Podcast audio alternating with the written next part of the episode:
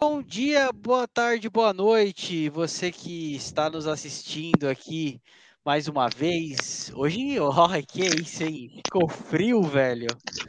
Povo tá em peso aqui, mano. Tudo ca- parou as panelas, velho, de quinta-feira que esfriou.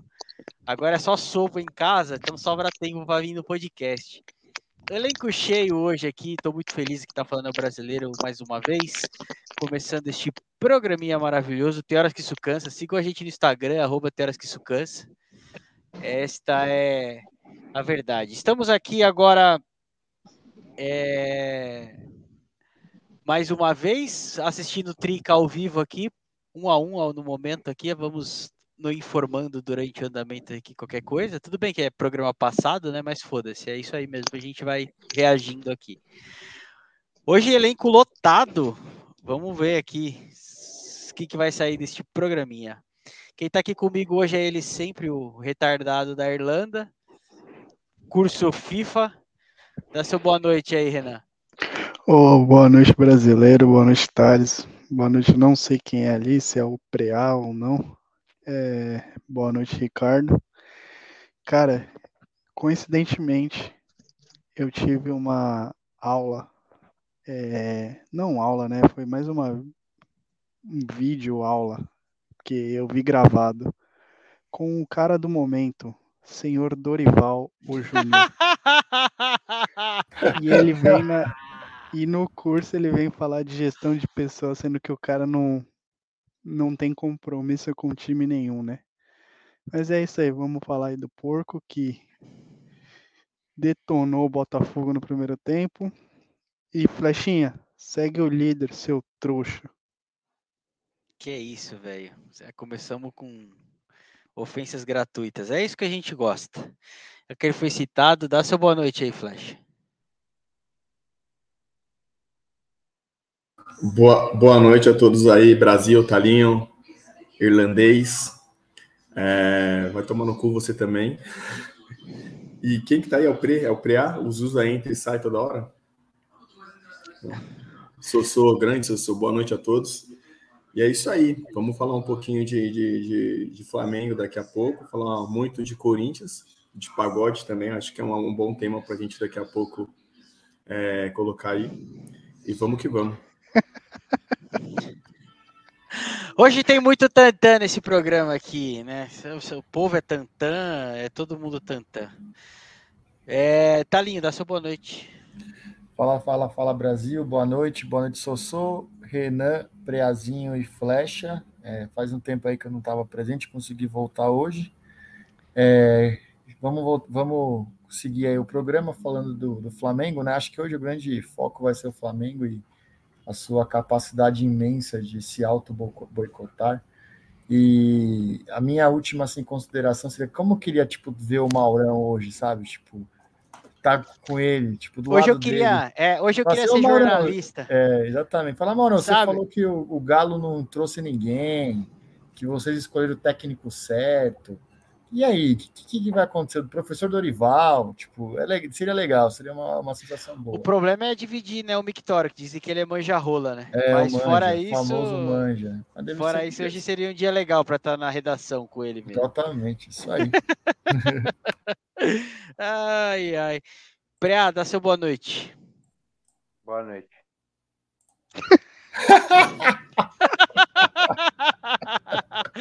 Você tá animado com. Tá animado com o Trica? Acabou de entrar Éder e Wellington. É, eu falei, mano, eu tinha uma escolha pra ter uma noite feliz e uma noite triste. Eu, tô- eu escolhi a noite triste. Então, vamos embora. Eu acho que a sua. A sua. A sua. Ai, como é que fala? O seu exemplo ele é muito didático, né? Você, você tinha a opção de jantar e fumar uma pedra de crack. Aí você foi lá e fumou uma pedra de crack. É isso. É, Tô É, contigo, fazer cara. Dá seu boa noite aí, Sussô. Boa noite, galera. Boa noite, todo mundo. Galerinha do Tantan, do Repique, do Cavaco.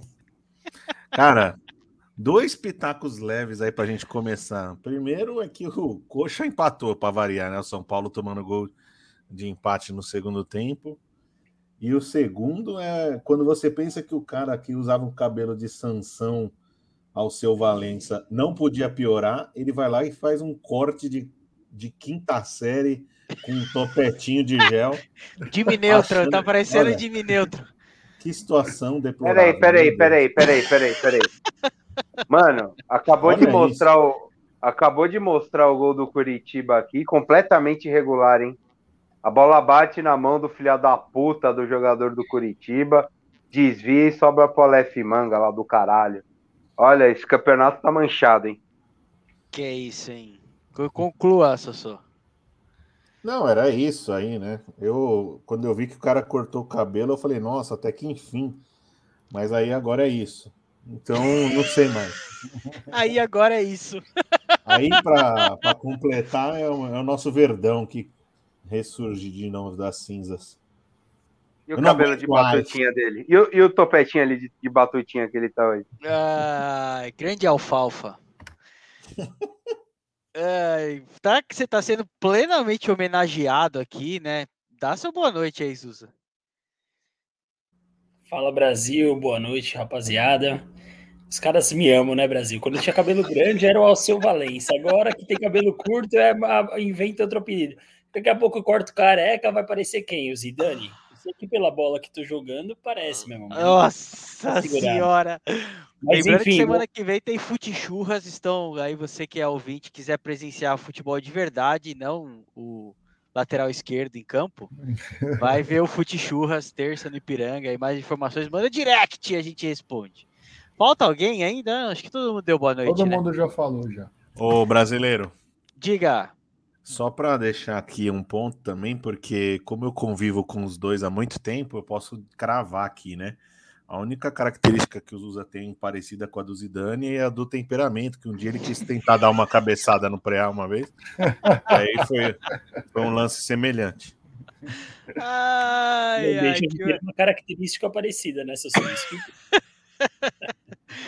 Vamos começar. Bom, inevitavelmente hoje a gente tem que começar com um exemplo de gestão, né? Com, com, a, com o que a gente mais adora no futebol, né?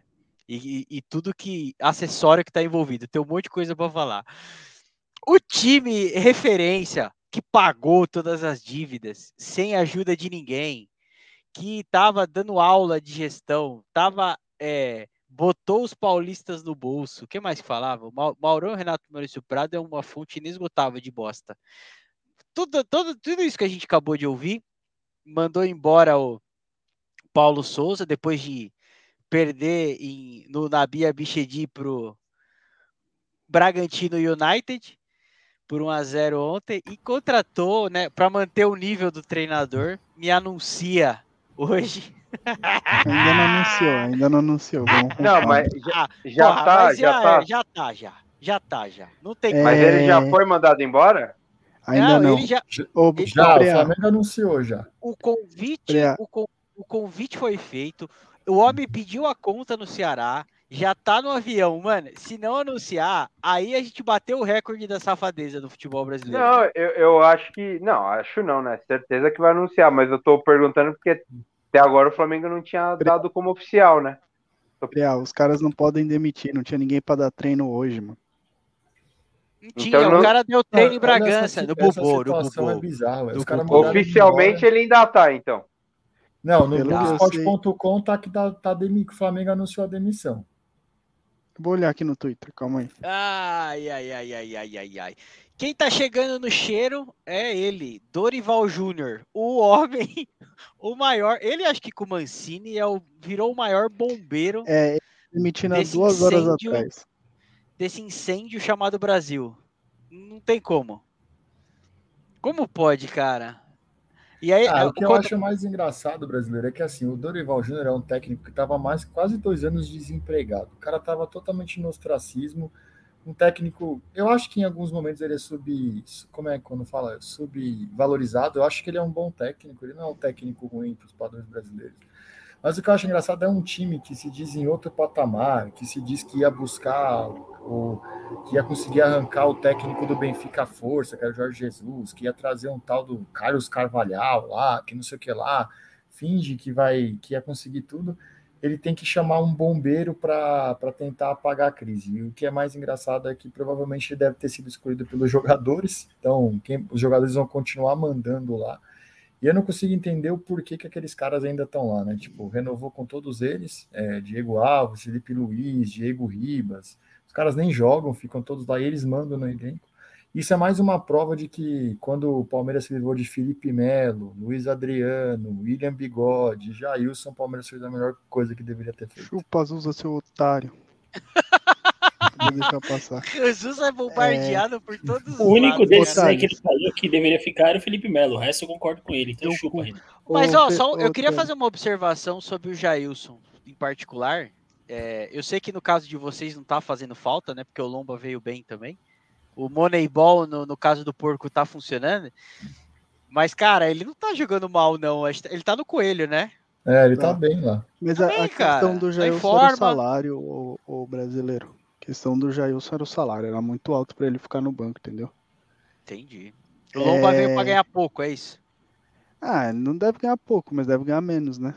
Isso é uma Entendi. passada de pano pra diretoria absurda, Brasil. Porque o Wilson ganhava 150 Mas vamos falar, vamos falar do Flamengo. Mas é Flamengo ou Palmeiras, Vamos vamos falar do caralho? focar no- Flamengo, vamos focar no cheiro. Detalhes. É, Oi. E o Maurão falou, né, que quando o Paulo Souza foi contratado, que o Paulo Souza era tudo, era diferente de tudo que o brasileiro já tinha visto, né? É, exatamente. É ele, mesmo. ele ia trazer uma revolução no Brasil, ele falou.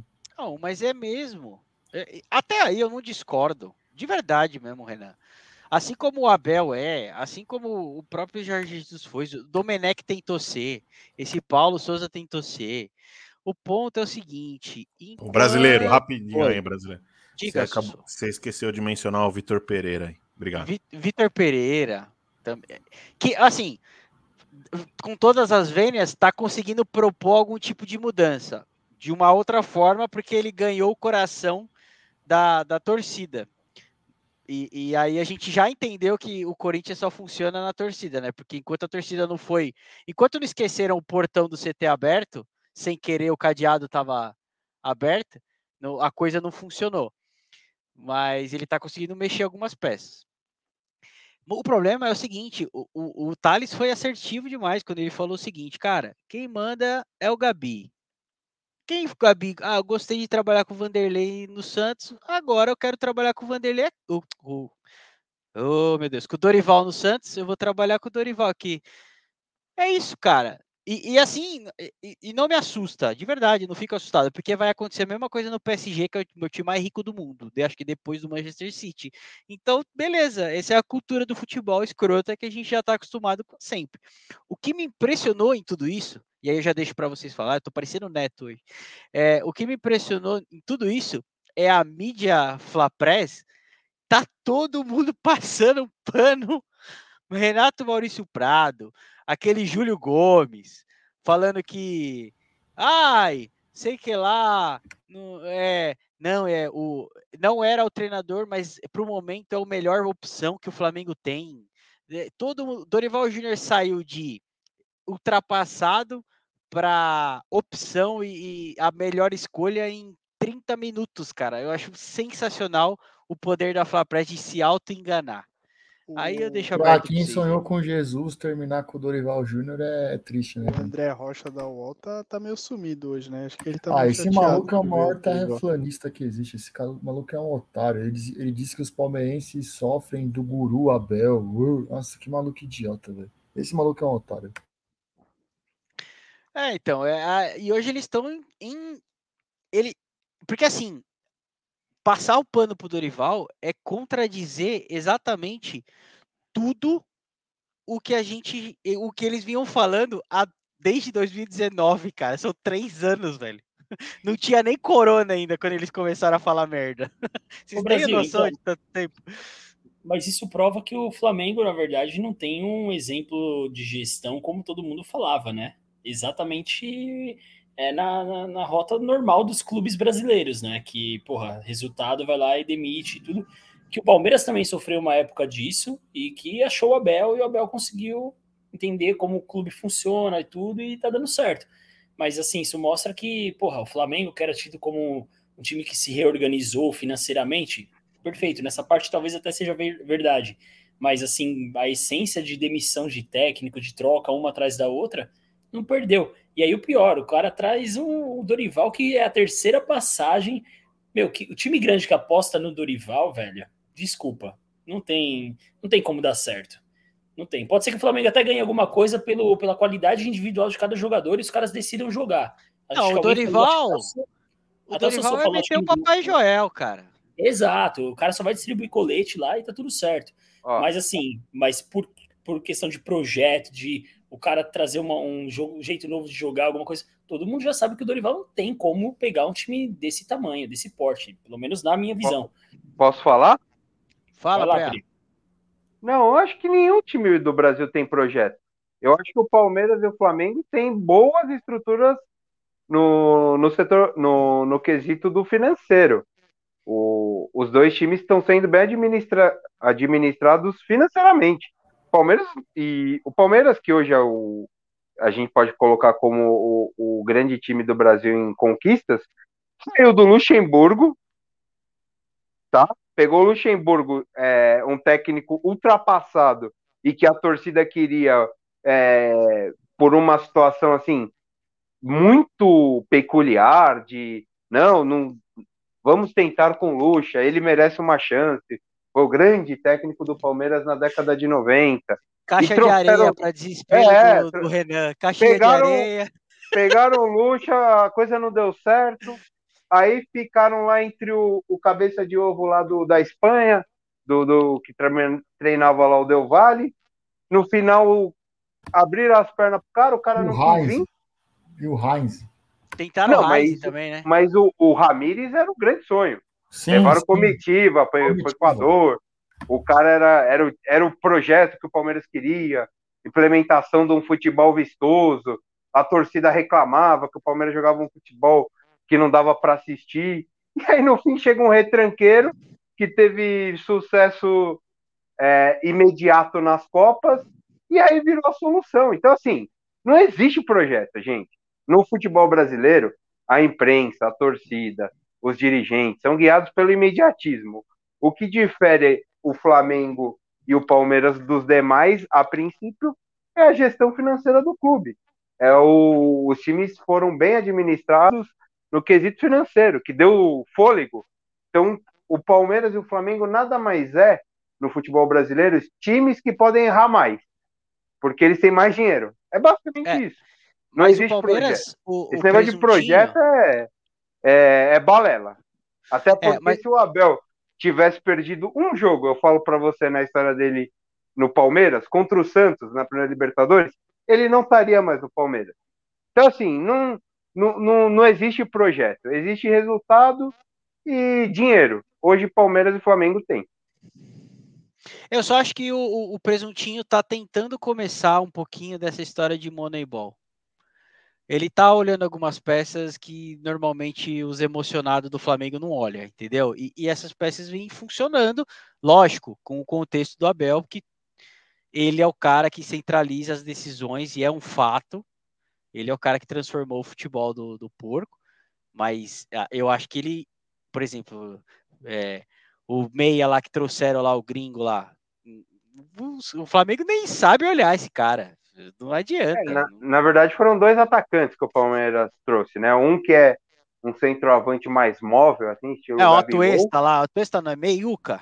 Não, a Ah, o Atuesta. É, Ah, e, tá falando do pode Atuesta. ficar, e pode ficar um ano sem render, Brasil, que nesse contexto ninguém vai pressionar, entendeu? Ah, o Veiga ficou dois, caramba. Exato, exatamente. Nesse contexto não vai ter uma pressão absurda em cima do cara. É, ter o carinho de olhar pro Veiga e falar, Veiga, volta. Então, assim, é isso que o Flamengo não tá sabendo fazer. Porque a Flapres não deixa. E aí o Preá super correto nesse sentido. A Flapres não deixa, velho. é um a, torcida do Palmeiras, a torcida do Palmeiras deixaria sem título? A diferença não, é o resultado, o brasileiro. Não adianta. Não tem projeto, mano. Tem resultado. Mas eu acho, Pre, Então, que mas, o- ô Pre, o- os caras tiveram resultado. Então, Aí- não, mas eles tiveram o resultado. Mas aí o Jorge Jesus não quis continuar, né? Essa Então, é a diferença. Mas com o Rogério eles tiveram o resultado, gente. Eles ganharam a Supercopa do Brasil em cima do Palmeiras, eles ganharam o Carioca e ganharam o Brasileiro. Eles queriam jogar, eles só que com o time do Rogério, eles queriam que o Rogério jogasse igual o time do Jorge Jesus. Eles estão com esse negócio na cabeça. Isso é fora de cogitação. Aquilo não vai acontecer um em um milhão de vezes, entendeu? Mas a E assim, real, Tadinho, A torcida É do isso. Palmeiras ela é chata, tá ligado? Rapidinho, só finalizar. A do Palmeiras é muito chata, ela é corneteira, mas a, a, a Fla Press, igual vocês dizem, a, a, a- imprensa que, do Flamengo, cara, ela é insuportável, ela é pior que a torcida, entendeu? E aí fica um clima absurdo lá para qualquer técnico, para qualquer um, para qualquer um dirigir aquele time. Não, É e outra, e- isso, isso. Fala, Zuza, desculpa. Não, rapidinho, Brasil. O Thales tocou no ponto que para mim é o crucial. Se você lembrar o ano de 2020, pós aquele ano mágico do Flamengo, né, 2019 e tal, meio do ano de 2020 mais ou menos, os caras estavam reclamando do Rogério, com o Rogério sem perder praticamente, o time indo a passos largos para ganhar o brasileiro e todo mundo descendo a por quê? Porque não joga aquele futebol que jogava com o Jorge Jesus. Então, assim, pô, o Renato Gaúcho foi demitido com 70% de aproveitamento. Exatamente. eles acharam muito acima do- dos demais, entendeu? Acho que tem um pouco de daquele negócio, o Flamengo tem que estar muito acima dos demais. E não é necessariamente isso. Se o cara tá ganhando, meu, como o Preá falou, já que não tem projeto, tem que ter título. Se o cara tá ganhando, jogando mal, jogando bem, tem que manter, pô. Mas acho Eu que nesse tava caso vendo aí, uma- eu, Rapidinho, Pre, eu tava vendo uma- um vídeo hoje do Vampeta lá naquele programa do, da Jovem Pan, e aí ele tava dando a opinião dele, né, sobre Flamengo e tal, e ele falou uma coisa que é verdade, né?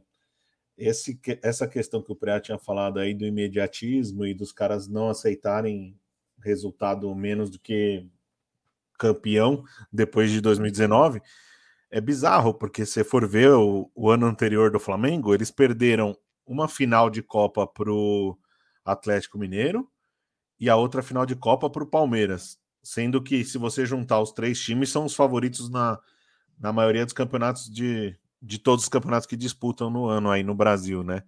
Ou seja, é puramente resultado que tá fazendo a insatisfação. Se aquela bola lá, o cara no.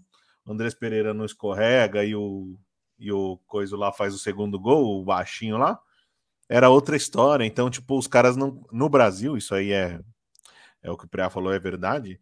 Não existe projeto, não existe paciência, não existe nada. Se você perdeu, sai fora. Se ganhou, você é gênio. É, aquela coisa. Se o Michael faz o gol lá no final do segundo tempo, o, o Renato Gaúcho estava até hoje no Flamengo. Então, assim, não, eu, eu acho, pelo menos, né? Eu, eu só eu identifico bons trabalhos, boas gestões financeiras, como a do, a do Flamengo e a do Palmeiras. É, e a do Agora, se Flamengo, alguém com uma me falar de projeto, projeto esportivo, pensamos nisso, pensamos naquilo, a gente quer. Eu acho que ainda tem uma diferença maior do Palmeiras, que aí sim é um projeto. O Palmeiras reestruturou toda a base dele. Isso ninguém pode negar do Palmeiras, não. É uma transformação absurda que o Palmeiras fez na base. Isso é um projeto. E demorou o quê? Oito anos para começar a trazer re- resultados no profissional, né? Do, do Palmeiras. Então, assim, hoje o Palmeiras tem um projeto esportivo na base. Agora, no profissional, para mim, é assim, é aquela coisa do aleatório. E acharam na sorte o Abel, a coisa tá dando certo e o Palmeiras tem dinheiro para continuar tocando o projeto da maneira agora que o Abel quer, porque o Abel virou tipo uma entidade no Palmeiras, né? Isso é bom, porque pelo menos você começa a ter um, um, um foco, uma projeção, um, um- alguém para direcionar um trabalho. Até a hora que esse trabalho não der mais certo, aí vamos ver como é que continua. É, eu só tenho uma ressalva com relação ao projeto financeiro do Flamengo, que quem estruturou esse trabalho não tá mais lá, né? Que é o Bandeira de Melo lá, que, que efetivamente foi o cara que pensou isso, não. Vamos. Vamos É, de- e os caras estão e os caras estão sem vender jogador já há um tempinho agora, né? É, porque não tem, né? Não tem, subiu ninguém, ô Sussô. Eles estão com essa Não, mega mas a loucura. base- mas a o base do- do e o Flamengo é muito Gomes boa. São, são Não, promissores. não. Ok, ok, ok. Tu tá jogando? Então, titulares os dois. O Não. Lázaro, Agora. Mateuzinho. Agora. É, Agora, quantos anos ficou sem jogar? pela megalomania de trazer todo mundo. Sim, mas é exatamente isso que o brasileiro falou. E outra coisa, o, o, o, uma coisa é você ter o João Gomes e o Mateuzinho, outra coisa é você vender o Vini Júnior por 50 milhões, o Renier por 14, por 40, o Paquetá por 30. O Flamengo não tem nenhum cara hoje para vender para catar mal dinheiro. Se eles continuarem nessa toada de ficar gastando dinheiro a rodo e trazer cara veterano ou cara consagrado, a chance de voltar a ser o que era antes é grande, viu? Tanto que o, o até mandou hoje aí um negócio que o Andrés falou isso, né? que talvez se o Flamengo não se cuidar, vai voltar a ser como era antes. Não adianta, Talinho, cara. O, o Palmeiras não, só para avisar. Claro, só para avisar, Talinho, um a um, final de jogo no Couto. Vixe, hoje vai Caramba, ter. eu ainda tô vendo aqui. Hoje vai ter, vai ter gritaria do Arnaldão de novo. Hein, Cara, não deveria, o Thales. Pelo que eu vi do jogo, não deveria. Ele não, Não mexeu na substitu... ele não mexeu no segundo tempo, não, né, Preá? Ele manteve o sistema. Não, não. peças, Mas tá ali, ó. Tá. Continuando, continuando o seu raciocínio do Mengão, vai ter espaço para todo mundo. Não, então, a a minha único ponto era assim, que eu acho que a única coisa, uma das coisas também que o Palmeiras se diferencia do Flamengo, e eu acho que isso o Palmeiras acertou, eu acho que é muito por conta do Abel e também por conta do perfil do Presuntinho, que é um cara que não gosta de contratar jogador medalhão, um jogador em fim de carreira, um jogador mais experiente, é, que isso ajuda, porque o Palmeiras hoje ainda, é, apesar de ter um time titular que tem só tem o Danilo como titular, né, de, da base, ele consegue ter vários jogadores como terceira opção e como segunda opção da base. E aí eu acho que isso ajuda a ter um time muito bom fisicamente, sabe? Tipo, o Palmeiras é um time de jogadores que, mais, que menos se machucam e, e é aquele negócio de você contratar aposta, né? Para ter um jovem para depois tentar revender. Eu acho isso super certo. O Corinthians fez isso durante um bom tempo e ganhou muitas coisas. Ninguém sabia quem que era Paulinho, ninguém sabia quem que era Ralf, ninguém sabia quem que era o Felipe que veio do Bragantino. E, mano, o Corinthians Chicão. veio tipo, esses caras, Chicão. Então, eu acho que o Flamengo viveu nessa, nessa loucura de querer trazer Davi Luiz, Felipe Luiz, e aí vem Isla, e aí, tipo, ah, se contratar, tem que contratar o Marinho do Santos, só quer jogador renomado de, e jogador que, para mim, já tá com o burro cheio e sem nenhuma vontade mais de competir, sabe? Então, isso eu acho que faz, faz Não, o, Di- o- o Diego Ribas é um escândalo, velho. Quantos anos ele não joga mais já? 19 foi a última aparição dele. Porra, ele não joga. E ele tá lá, cara. Tira foto, recebe salário. Falei, Porra, Ele não era. Ele não era titular em 19. O Diego Ribas deixou de ser titular no Flamengo em, em 2018. Ele E aí teve uma- Mas ele hora, ainda entrava, 22, mas ele ainda cara. entrava, né, Preá? Recorrentemente. Sim, sim, é, ele era o 12 jogador, vai, vamos dizer assim. Mas, mas E, no- e na era, e na era Sene, né? Na era Sene, Isso, em algum isso momento ele foi titular também. É, eu ia falar É, isso. não, é, rapidinho, só falando um pouquinho que o Thales tocou no Corinthians, esses, esses jogadores citados aí pelo Thales no Corinthians, nenhum deles chegou como promessa, tá? Eram jogadores já rodados, é, nenhum era um jovem promissor, já com 23 a 24 anos alguns, e que foram contratados para ser banco. Só que, é, devido às mudanças do time, eles entraram ali e foram, foram ganhando espaço. Com exceção, acho que do Felipe, que esse veio com 21 ou 22. O resto, o Paulinho veio 23 a 24, o Chicão já tinha mais de 26. É, enfim, é, esses caras assim chegaram velho. O Corinthians não, não. Ele tentou recentemente contratar jogadores novos aí e se deu mal, que veio aquela leva toda aí de, de, de um monte de promessa aí que, que ele estava vendo no interior, nos times de- do, do Brasil aí. Agora, o Flamengo, um ponto positivo para o lado do Diego é que o que anda circulando, o que sempre circulou é que o Flamengo renova, mas cada renovação de ano ele tem um decréscimo salarial. Ele não mantém o que ele ganha, vai caindo. Ou seja, ele sabe que ele não rende aquilo. Ele não. Um exemplo, o Jailson. Ja- Você acha que o, talvez o Palmeiras não era melhor manter o Jailson lá, mas o Jailson se predispôs, se predispôs a ter uma redução salarial? Não, eu acho que o Diego tá sendo inteligente pra carreira dele. Ele vai terminar a carreira Sim, dele no não, mas, Flamengo. mas também o clube, o clube tá pensando muito no, no cara como jogador também, como, como profissional. O cara fala, ó, você não vale 500, você vale 300. Você aceita ganhar 300? Para ajudar aqui, a, a- a- beleza. Então é um, um contraponto dos dois lados, tanto do, do clube quanto do jogador. Ok, Ele Flecha, disse- mas ele não ajuda nada hoje. Nada, Ele ele só- não entra. Ele só faz Mas, qual- biquinho. mas fala para mim, o quanto você acha que ganhou um, um reserva do Flamengo hoje? Não, é só broca, é salário alto. O Marinho é reserva, às vezes nem é relacionado. Thiago Ué, Maia, então, reserva, esse é o problema. Thiago. Maia. é- Você pode é- ter certeza, você pode ter certeza que no, no Palmeiras esse Atuesta aí ganha a mesma coisa que o Diego. Será? Ganha. É, o Diego, já abriu- o, o Diego ele, ele ganhava 800 pau. Para renovar mais um ano, ele pe- pediu metade, 400 pau e renovou mais um ano. A Tuessa, se ganhar uns presentinhos no Palmeiras, tá e, bom ele, demais. e, ele, e ele abriu mão de jogar. é, bom, aí eu não sei porque não é veiculação, tá? É o que é o que ele falou lá no Flow. Ele falou no Flow ou no Podpah, não lembro. Mas ele falou que ele teve propostas dos Estados Unidos para ganhar duas, três vezes mais e ele preferiu continuar no Flamengo pela gestão, pela carreira e tal. Então é é, eu acho que assim, tem os dois pontos. Tem o lado do jogador e o lado do clube. Se você vê que qualquer moleque da base aí vai ganhar a mesma coisa, você, você tem um Jonathan Cafu ganhando 300 pau, você tem um Diego que ajuda no elenco, ajuda em alguma coisa ali, é, é uma escolha, né?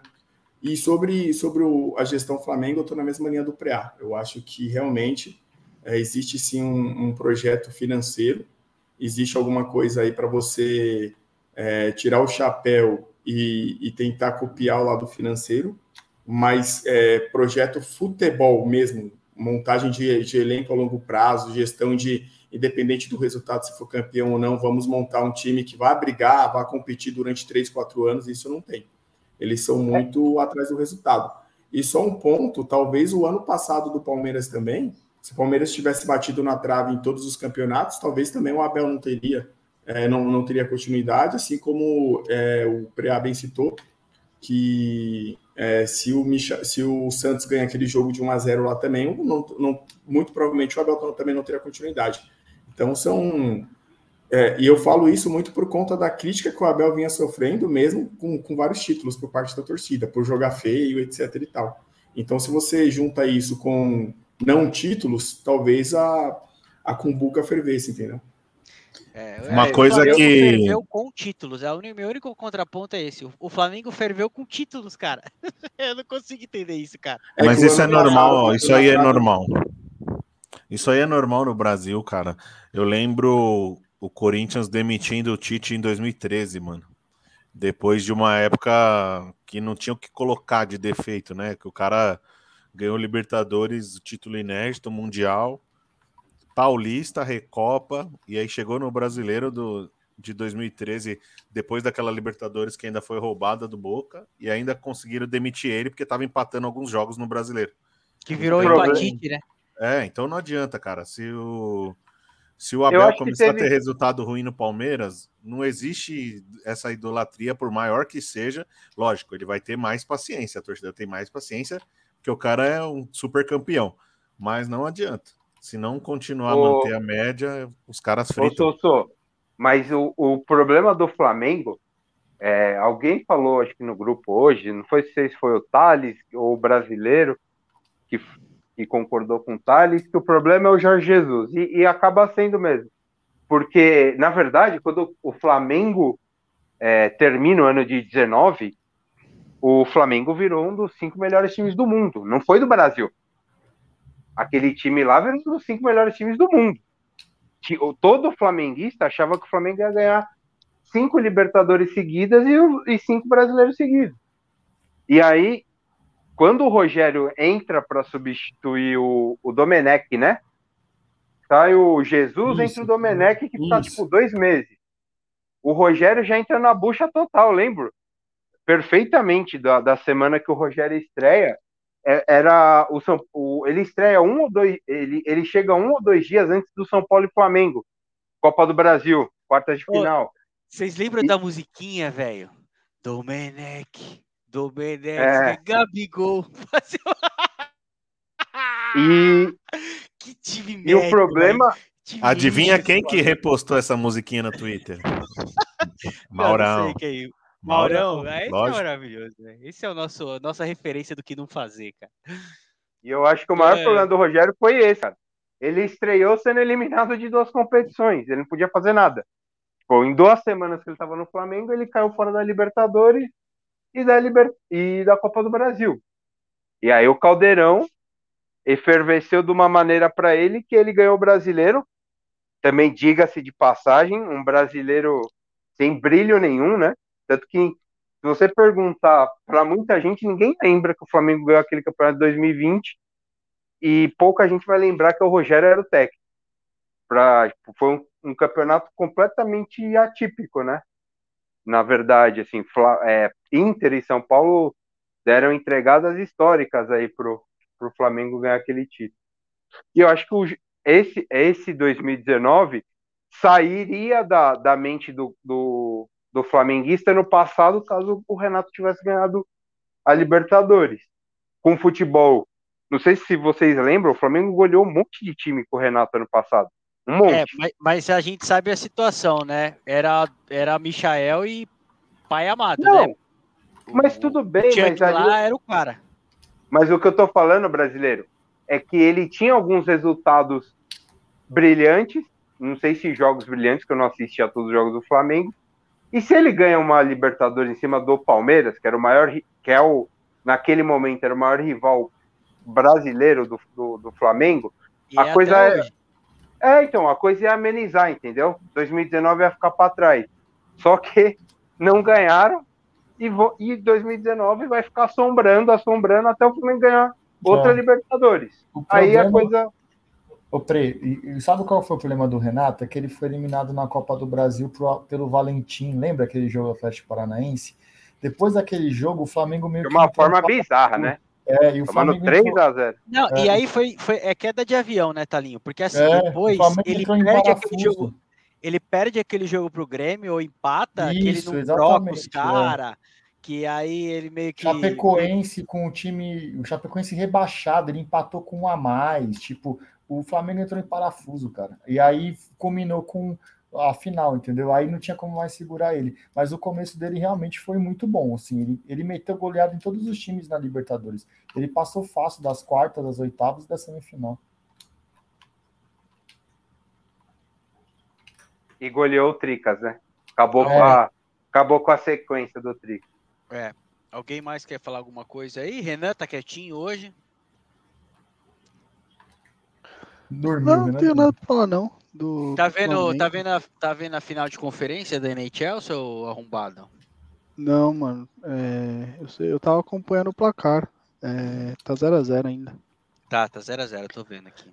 É, não, mas sobre o Flamengo não tem muita coisa pra falar, não. Eu só discordo um pouco do, do Thales quando ele fala que não tem ninguém na base pra vender. Acho que você também que falou. É, Eu não A falei que não tem Flamengo- pra vender. Tô falando que o Flamengo não usa. Não mas usava, o agora Flamengo tá não precisa. O. Flamengo não. Geralmente ele não, não vende quando o cara joga muitos jogos no, no profissional. Os caras muito diferenciados da base do Flamengo jogam um, dois jogos e eles já vendem. Eles têm gente na base para fazer 30, 40 milhões. Não um cara só, mas uns dois, três para fazer 30, 40 milhões de euros aí fácil e pagar umas contas, entendeu? Vamos do cheiro pro. A gente sai agora do. Vamos para Cuiabá. Vamos para Não, é, Cuiabá. a gente sai agora do, Cuiabá, é. do olfato, vamos pro tato, né? A mão no couro e vamos pra Cuiabá. Vamos pra Cuiabá. Tocar um tantã em Cuiabá. Timão perdeu pro Vou Cuiabá até United. mutar. Vou até mutar aqui. Timão perdeu pro Cuiabá United aí, 0x1, 1x0, né? André Balada, o man of the match. Ó, eu ouvi, o, mano do estádio 97 falou que, olhando o. Como é que é o Júnior Moraes e o. Deu saudade do André Balada. Eu não sei se vocês também tiveram. Essa Igual o Netão sensação. que pediu o casinho de volta. É, o, Netão pediu volta Casim. Enquanto o pau quebrava lá, né? A, a colheitadeira levava a, maca fantasiada de colheitadeira resgatava lá os, os contundidos, maravilhoso, né? A Arena Pantanal é o maior desperdício de dinheiro, acho que só perde para a Arena da Amazônia. É, Em algum lugar de São Paulo, e, e eu não sei quem falou aí, foi você, Sossô, que do lado parecia o Miguel Bastos? Renan falou, confirmou essa informação. não falaram quando. Eu confirmei também, era ele. Era ele mesmo, era o falaram que era ele. ao lado de Miguel Bastos, o, o, o maravilhoso, é, estava rolando um Mano. pagode não sei aonde e o grande atacante Jô fazendo um samba de Confesso- respeito.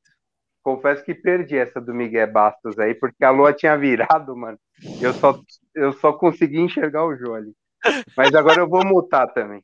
Deixa os meninos falar aí. Ah, então, assim, quem quer começar? Flechinha ou Sossô? Fique à vontade. Fala do jogo, fala do jogo, fala o que vocês quiserem aí. É, eu cedo minha vez para o participante que tem faltado mais. Aí o Flechinha pode ficar à vontade. Opa, vamos lá então. Na verdade, é, é muito simples, né?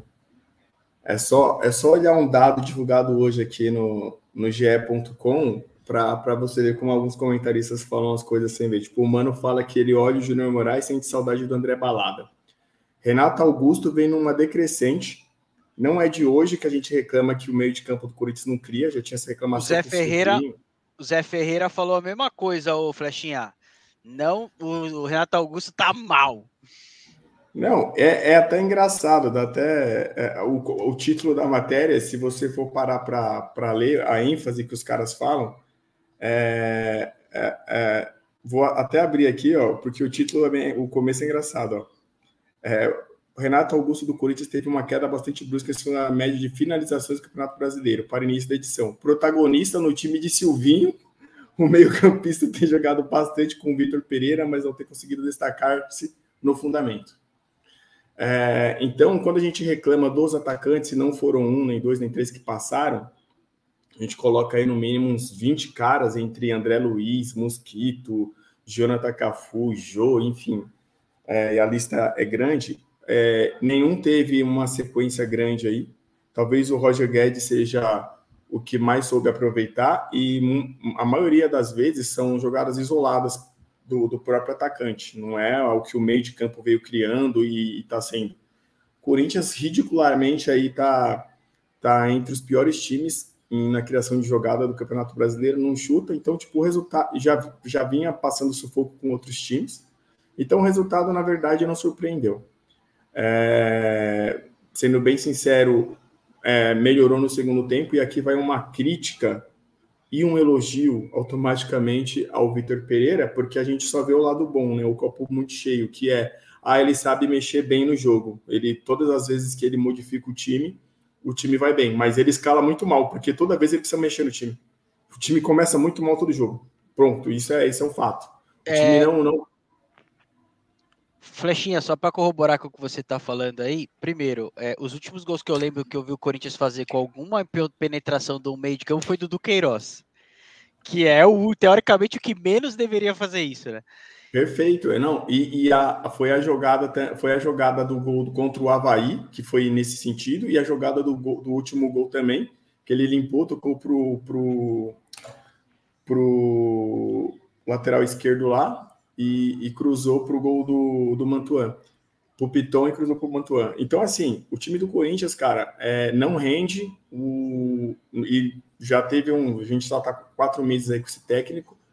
É, não é, não estou falando que tem que trocar, não tem que fazer nada, pelo contrário, tem que dar tempo, tem que falar que, diferente do que vai o, o futebol brasileiro, é, a gente vislumbra um projeto, deixa o cara treinar, deixa o cara é, colocar as ideias dele em prática. É, ninguém olha para esse time e vê um time campeão, pelo menos eu, como torcedor, não vejo esse time campeão. Vejo no máximo brigando por umas quartas de final aí nas duas Copas e brasileiro no máximo G6, G5 aí com, com muito sacrifício e suor ainda. Eu até tinha separado aqui também como o campeonato é totalmente. É, é, o Corinthians nas últimas cinco rodadas ele tem três empates, uma vitória e uma derrota. É, e mesmo assim ele, ele ficou segurando ali só na das cinco rodadas ele foi líder em três, isolado em três. Então tipo como que o campeonato é, esse ano tá tá ruim, né? mesmo sem pontuar o time conseguiu segurar a liderança e tá um ponto atrás do líder hoje que é o Palmeiras. É, então assim futebolisticamente falando o Corinthians não tem nada a render, não tem nada a entregar mais do que está entregando. Talvez um ou outro jogo esporádico, mas não com uma uma continuidade. Sobre o caso Jô, a batucada, esse é o seguinte, na minha opinião, é, qualquer jogador aí, não é porque é Corinthians, não é porque qualquer jogador, ele tem o direito de fazer da vida dele o que ele quiser, no momento que quiser, obviamente que não tendo nenhum comprometimento. Exemplo, ah, está no jogo, Você não vai sair do jogo, como é o exemplo que usaram. Ah, o cara tá fazendo no horário de trabalho. Não, ele estava na folga dele, já tinha feito expediente de fisioterapia tal, e foi pro pagode, ou não, não é problema meu. Ele sabe da carreira dele, do profissionalismo dele. O que compromete ele é não se representar no dia e no horário. Aí eu acho que aí faltou profissionalismo, é um reincidente. É, teve um caso parecido com o Corinthians em 2012. O Adriano precisou faltar em 67 sessões de fisioterapia para o Corinthians apresentar uma rescisão contratual pro cara. Mano, e o Jô, o Jô tava na quarta. Aí, aí que você vê como que é amadora a diretoria, né? Então, assim, é, eu acho que o Jô, ele não estava querendo jogar já faz tempo. Eu fui um dos críticos até a sondagem, a contratação dele. É, tem esquema aí, eu acho que o Corinthians deve muito dinheiro, estava postergando o contrato com ele na, na gaveta aí para ele não entrar com o processo no clube mas é, eu acho que a, a demissão, é, que ainda o Corinthians não, não se pronunciou, né? Só houve a nota lá do próprio é, repórter lá que está cobrindo, mas se é o motivo foi o pagode, então você tem, tem, que tirar a máscara da hipocrisia e mandar 50% do elenco embora, porque no mínimo 50% vai para o pagode, no mínimo, no mínimo. O, igual a entrevista que eu compartilhei com vocês hoje, o, é, a, a nossa hipocrisia vai naquele ponto a gente vê o, o, o Sheik dando entrevista nesses é, podcasts da vida falando que em 2012 os caras fumavam no vestiário, os caras. É, aí em horário, abre aspas, de expediente no meio do jogo, os caras quebravam a noite inteira, que o André chamava ele sete horas da manhã para ir para o treino, mas o time estava ganhando, tá tudo bem. Aí hoje você dá risada e não fala que ele estava errado entendeu? Então, se o time tivesse ganhando, o pagode do jogo não ia ter problema. Então, é meio que uma hipocrisia isso aí por parte da torcida, falar que o cara não tem comprometimento, porque se o time tá ganhando, passaria batido esse, esse, esse, essa cena. Então, acho que o, o, o, clube devia se posicionar falando a falta de comprometimento dele, não em sair, mas em não aparecer no treino. E outra, pelo, pelo, pela equipe formada de fisiologia, fisioterapeuta, com os indicadores, com toda a tecnologia que o clube tem, é só acompanhar o rendimento, se o cara não tá rendendo, pô, você tá saindo à noite, cara, evita, tal, não sei o quê. É o diálogo. É tipo, meu, o cara não tá rendendo a mesma coisa no treino, não vai render em campo. Agora, é, tem inúmeros outros jogadores aí que falam que quebra a noite e tal, e, e, todo mundo sabe, e não é problema porque o time tá ganhando. Esse, esse é o que eu coloco. Então, quando é engraçado, fica engraçado a cena. Se o Corinthians estivesse goleando, o Corinthians ia estar tá dando risada, falando que o jogo tá certo e batucar. Como tá perdendo, precisa achar um culpado e a carapuça caiu nele. Esse é o problema. É, o problema não é o batuque, não é o pagode, o problema é o, a falta de comprometimento é, com o clube em não ir treinar, não, não ir na sessão de fisioterapia, não ir fazer aquilo que ele é pago para fazer. É, esse é o ponto. Sossô? Eu vou inverter a ordem aí, vou falar do jogo para já emendar o assunto e depois eu falo do, do rendimento do time, do, dos jogos, etc. É, eu concordo com quase tudo que o Flecha falou. É, o ponto do Jô ter sido re, o contrato rescindido, é, obviamente o episódio pagode conta, porém, eu acredito que se fosse um fato isolado, ele não teria sido demitido, obviamente. Porque o Jô ele foi já perdoado duas vezes esse ano, né? Teve um, um outro treino que ele faltou, que ele fez uma festa de aniversário, e teve aquela outra vez lá que parece que ele sumiu três dias também. Tanto que tem uma, uma entrevista do, do Vitor Pereira que fala, pô, já falei com o Jô, ele falou que, que se desculpou e tal, tal. Para mim, eu não tenho essa de caça às bruxas. Para mim, ele vai ter outra chance, tranquilo. Mas eu não aceito mais quem errou uma, errou duas. A terceira eu já não aceito mais e tal. Que é uma postura minimamente profissional de qualquer liderança aí que você entende, né? E o Jô abusou, usou e abusou da falta de profissionalismo, falta de respeito, falta de consideração com a história que ele tem no Corinthians, com o clube, com a torcida, com os contratantes, com todo mundo, porque não é só gandaiar, não é só faltar no treino. O cara se apresentou mais uma temporada acima do peso, demora meses e meses para se condicionar. É uma, é uma vergonha você pensar num atleta profissional num dos clubes, dos maiores clubes do Corinthians, do, do país, que é o Corinthians, o cara ficar ganhando o jantar do treinador porque emagreceu um quilo. Isso é uma, é uma piada, na minha opinião. Então, foi um acúmulo de coisas que fez ele ter o contrato rescindido. Eu concordo com o Flechinha que existe um pouco de hipocrisia nessa coisa de jogador quebrar na noite, barará, todo mundo sabe.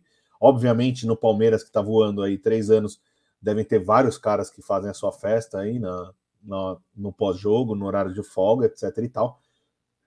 Só que nesse episódio específico, ganhando ou perdendo, fase boa ou fase ruim, eu acho que o cara poderia ter um pouco de bom senso, porque ele poderia muito bem fazer algo ou mais privado, ou então, se fosse para sair para algum rolê, sei lá, sair depois do horário do jogo. Todo mundo sabe que ele gosta de sair para até sete da manhã, então ele podia muito bem. O jogo foi a, às sete, ele poderia muito bem ter chegado no rolê 10 horas da noite. E aí poderiam falar, mas não seria tão marcante como foi a imagem o cara tá tocando pagode, sambando com o telão nas costas dele. O cameraman tem que, tem que ser como chamado. Não, o cameraman, é, então, assim, de verdade. Então eu acho que assim. O tem, faro da notícia, velho. Eu acho que assim. tem hipocrisia? Tem. É, o jogador que posta lá, o próprio William mesmo, que, não, que é um jogador badalado, milionário, contrato altíssimo, todo jogo do Corinthians ele posta na televisãozinha lá do quarto lá, vamos timão, e você não garante que o cara tá assistindo o jogo. Ele pode fazer um post no story, desligar e tá fazendo uma festa e bebendo até mais que o Jô lá na eu balada. Acho que então, você assim, contar, eu acho que você contar esse tipo de comportamento que normalmente as pessoas fazem em segredo para ter comportamentos pouco republicanos para o público que está ouvindo, às vezes não vai ser uma boa para o nosso futuro, mas tudo bem, segue o jogo. Não, mas é que assim, é, é, eu tô falando de jogador de futebol, né? Ah, tá, entendi. é, o, que, que, o que acontece? Tem coisas que você não adianta ser, você tem que parecer ser também. Então, acho que faltou um pouco de tato aí, de bom senso da parte dele. Eu não tô falando, eu não sou hipócrita de falar que o jogador não tem que, não vai beber, não vai curtir. Só que é, são muitos fatores que. Uma coisa é você pegar o Michael, por exemplo, com o que ele está entregando, com o índice de gordura corporal dele, com a temporada que ele vem fazendo, e o cara tá ser pego numa noite aí bebendo. Isso é uma coisa. Agora o Jô, o cara tá aí ganhando jantar de, de presente porque emagrece um quilo, porque é a, a, seria a obrigação dele. O cara tem que ser premiado para fazer a obrigação dele. E aí ele é pego no pagode bebendo quando ele tinha que estar tá se recuperando de uma lesão. Então, são vários fatores que agravam e aí vem a rescisão de contrato. Eu acho que não, nesse caso específico, a atitude da diretoria foi correta e eu já estava é, incomodado, indignado com o jogo já, já fazia um tempo, né? Infelizmente a gente não tem jogador melhor. Ele estava até se recuperando e tal, dando, dando uma animada na torcida e a gente estava se empolgando com a volta, possível volta dele. Mas aí depois já deu para ver que ele mesmo não quer mesmo, não, não tá afim. Não sei se ele queria outro clube, tinha alguma coisa em vista, ou se ele quer realmente curtir a vida dele, porque ele deve estar tá com o cu cheio de grana. Então, para mim, caso encerrado, uh, a solução não vai passar por Júnior Moraes, que aparentemente é um outro erro de contratação que não deveria existir. Porém, eu prefiro tentar outro moleque da base, tentar uma outra contratação, do, do que ser refém de um jogador sem comprometimento como o Jô. Deixa o Mantuan lá, pô. Sobe o varanda enfim, de novo. Enfim, lá. meu problema não é esse. O problema é o recado que você passa se você passar a mão na cabeça desse, desse tipo de jogador todas as vezes, entendeu? O cara perdoou uma, duas, três, e aí como é que você chega no Mantuan da vida e fala, ó, você não pode descambar na, na noite que tá errado. Então tem que dar o exemplo nos caras mais fortes e mais famosos também. E foi nada é, muita é, chance. Mas né? só, só, só, aproveitando ainda o ensejo, só aí você já continua para outro lado do, do, do futebol. É, o que esperar de uma diretoria que quebra também com os caras? Porque você pode ter certeza que esses caras mais velhos, tipo, meu, você pode ter certeza que do Willian levava o Jô para sair, que o Alessandro saía com o Jô, e eles vestem a carapuça da hipocrisia agora, de falar assim, ah, vai ser multado porque, não, é, tava na balada. Esses caras é tudo pra balada também, meu. É, é isso que eu acho que não, não, não tem que ter. Que nem é, a gente ficou sabendo recentemente que o Sheik tava na balada com, com, com o Andres toda noite. Entendeu? Então, é daqui a 10 anos, em algum podcast, alguém vai falar, pô, o Duílio quebrava comigo, tava direto comigo. E, e aí a gente tá aqui de bobo falando que o cara, não, aí você acha que a molecada não sabe? Você acha que a molecada lá da base não sabe que isso acontece? Então, Exemplo. mas aí, Flecha, o, o ponto é: o Sheik, quando tinha o treino, tava lá, e quando tinha o jogo, ele tava em forma e correndo. Aí, velho, aí tudo bem. Aí eu, é o que eu falei, não tem hipocrisia.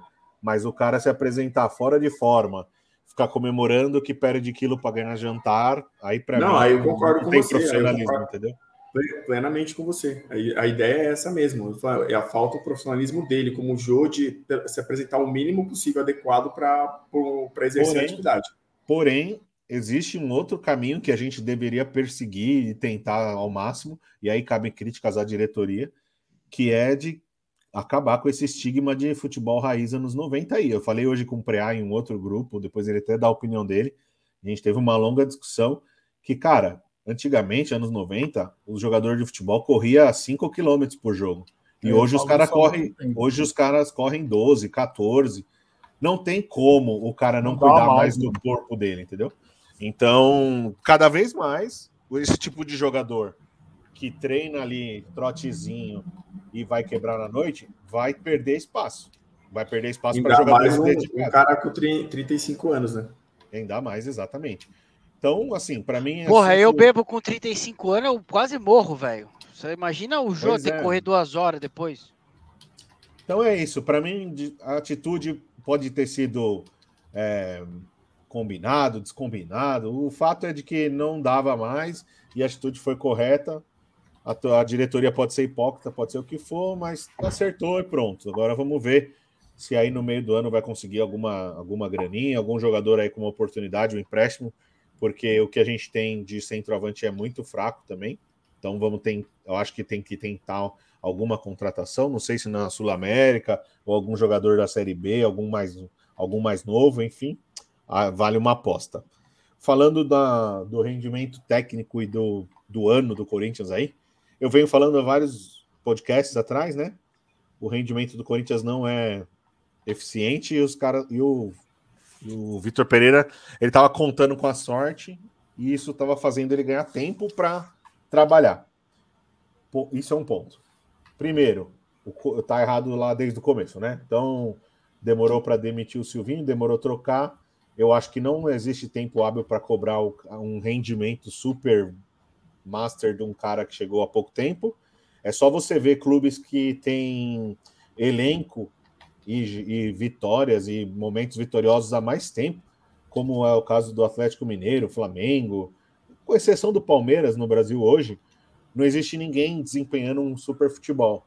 Então é muito difícil. Trica. Catário- É, então. não, o, o desempenho do, o desempenho do São Paulo ele é melhor do que o do Corinthians. Apesar de não estar vindo os resultados. É melhor sim. E mesmo os, assim, o- os mesmo quatro assim, grandes de São Paulo, o Corinthians tem o pior desempenho. mesmo assim, o, o São Paulo está com um trabalho de um ano e meio já, né? Não quatro meses. Então, eu acho que assim, além disso, então, erro um, diretoria, falta de planejamento, duas faltas de planejamento, né? Elenco velho, pouca mescla com jovens e a demora em contratar um treinador.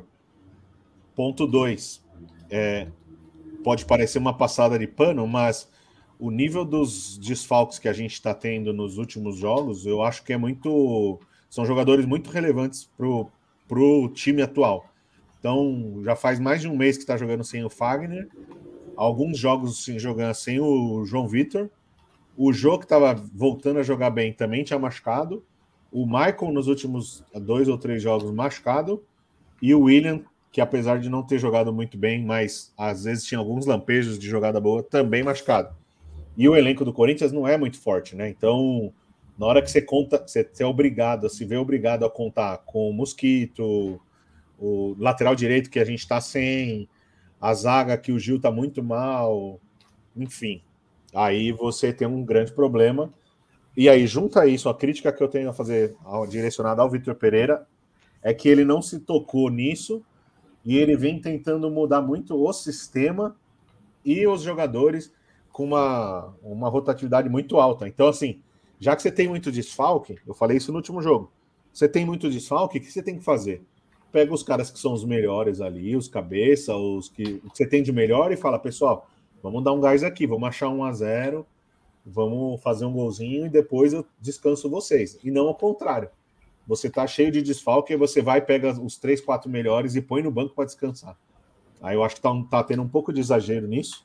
E eu é, acho que ele é tá. tentar, é tentar implantar um modelo europeu, e aí o que acontece? O cara não tropicalizar. Eu concordo Mas não tem Brasil, mas não tem É. Brasil. Na Europa, se você for ver, não existe um, um rodízio como ele tá tentando fazer. O que ele tá fazendo tá exagerado, entendeu? Você pega na. Não, vamos, vou colocar um City como exemplo aí. Ah, estou priorizando a Champions e o inglês. Quando você vai ver, os caras vão mesclar, eles não mes- ele não mescla o time inteiro como o Vitor Pereira tá fazendo. Então, acho que ele tá exagerando um pouco nisso. E ele tá insistindo um pouco num sistema de três zagueiros que, para você fazer isso, primeiro você precisa de muito treino, e segundo, você precisa de uma saída de bola com qualidade. E o Corinthians não tem, nem com o seu goleiro e nem com o trio de zaga que ele tá tentando. Então, isso daí, para mim, tá sendo um erro muito grave. Ele colocou o Bruno Melo, que é um lateral claramente é, fraco e defensivo, para fazer a ala. Então, não faz sentido. O Piton é um moleque jovem. Com certeza ele aguentaria jogar esses jogos que ele está sendo poupado aí. E ele, para jogar de ala com três zagueiros, seria uma melhor opção.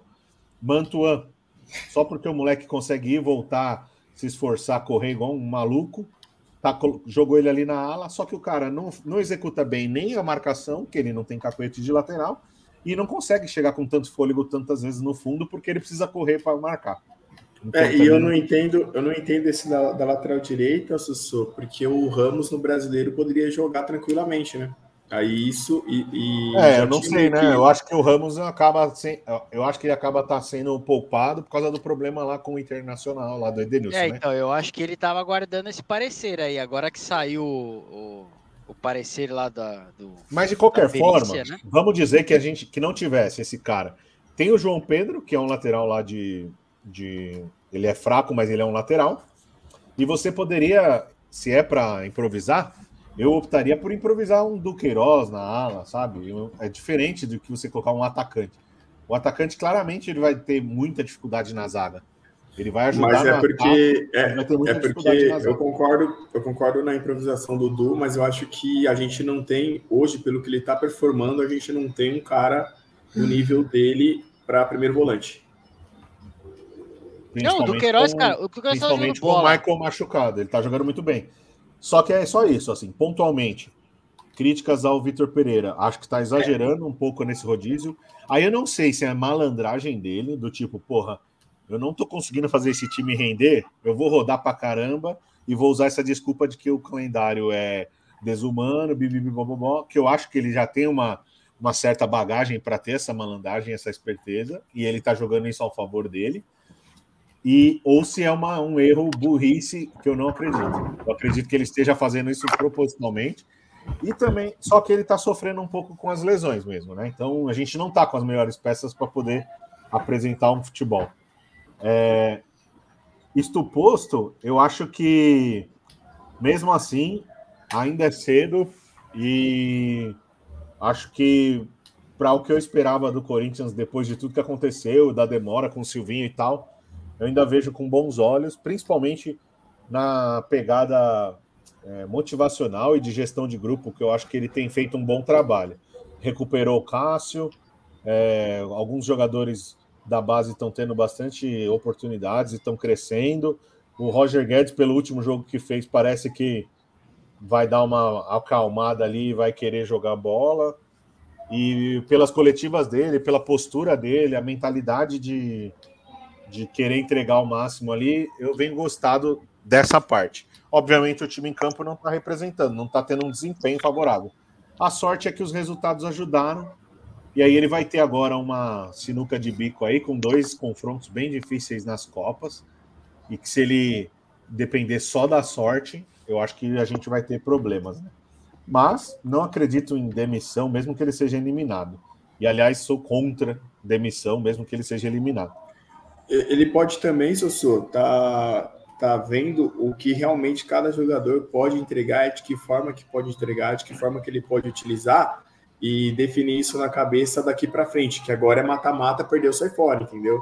Então, é, isso que você falou antes também é, é, verdade, é uma verdade. O Renato Augusto, que é o cara que até um tempo atrás, aí, na temporada passada, a gente falava, puta que pariu, Se bobear, o Tite vai levar ele para a Copa. Ele fazia um, alguns jogos no ano passado que você falava, meu Deus, tá jogando para caralho. E aí, esse ano, tá muito mal.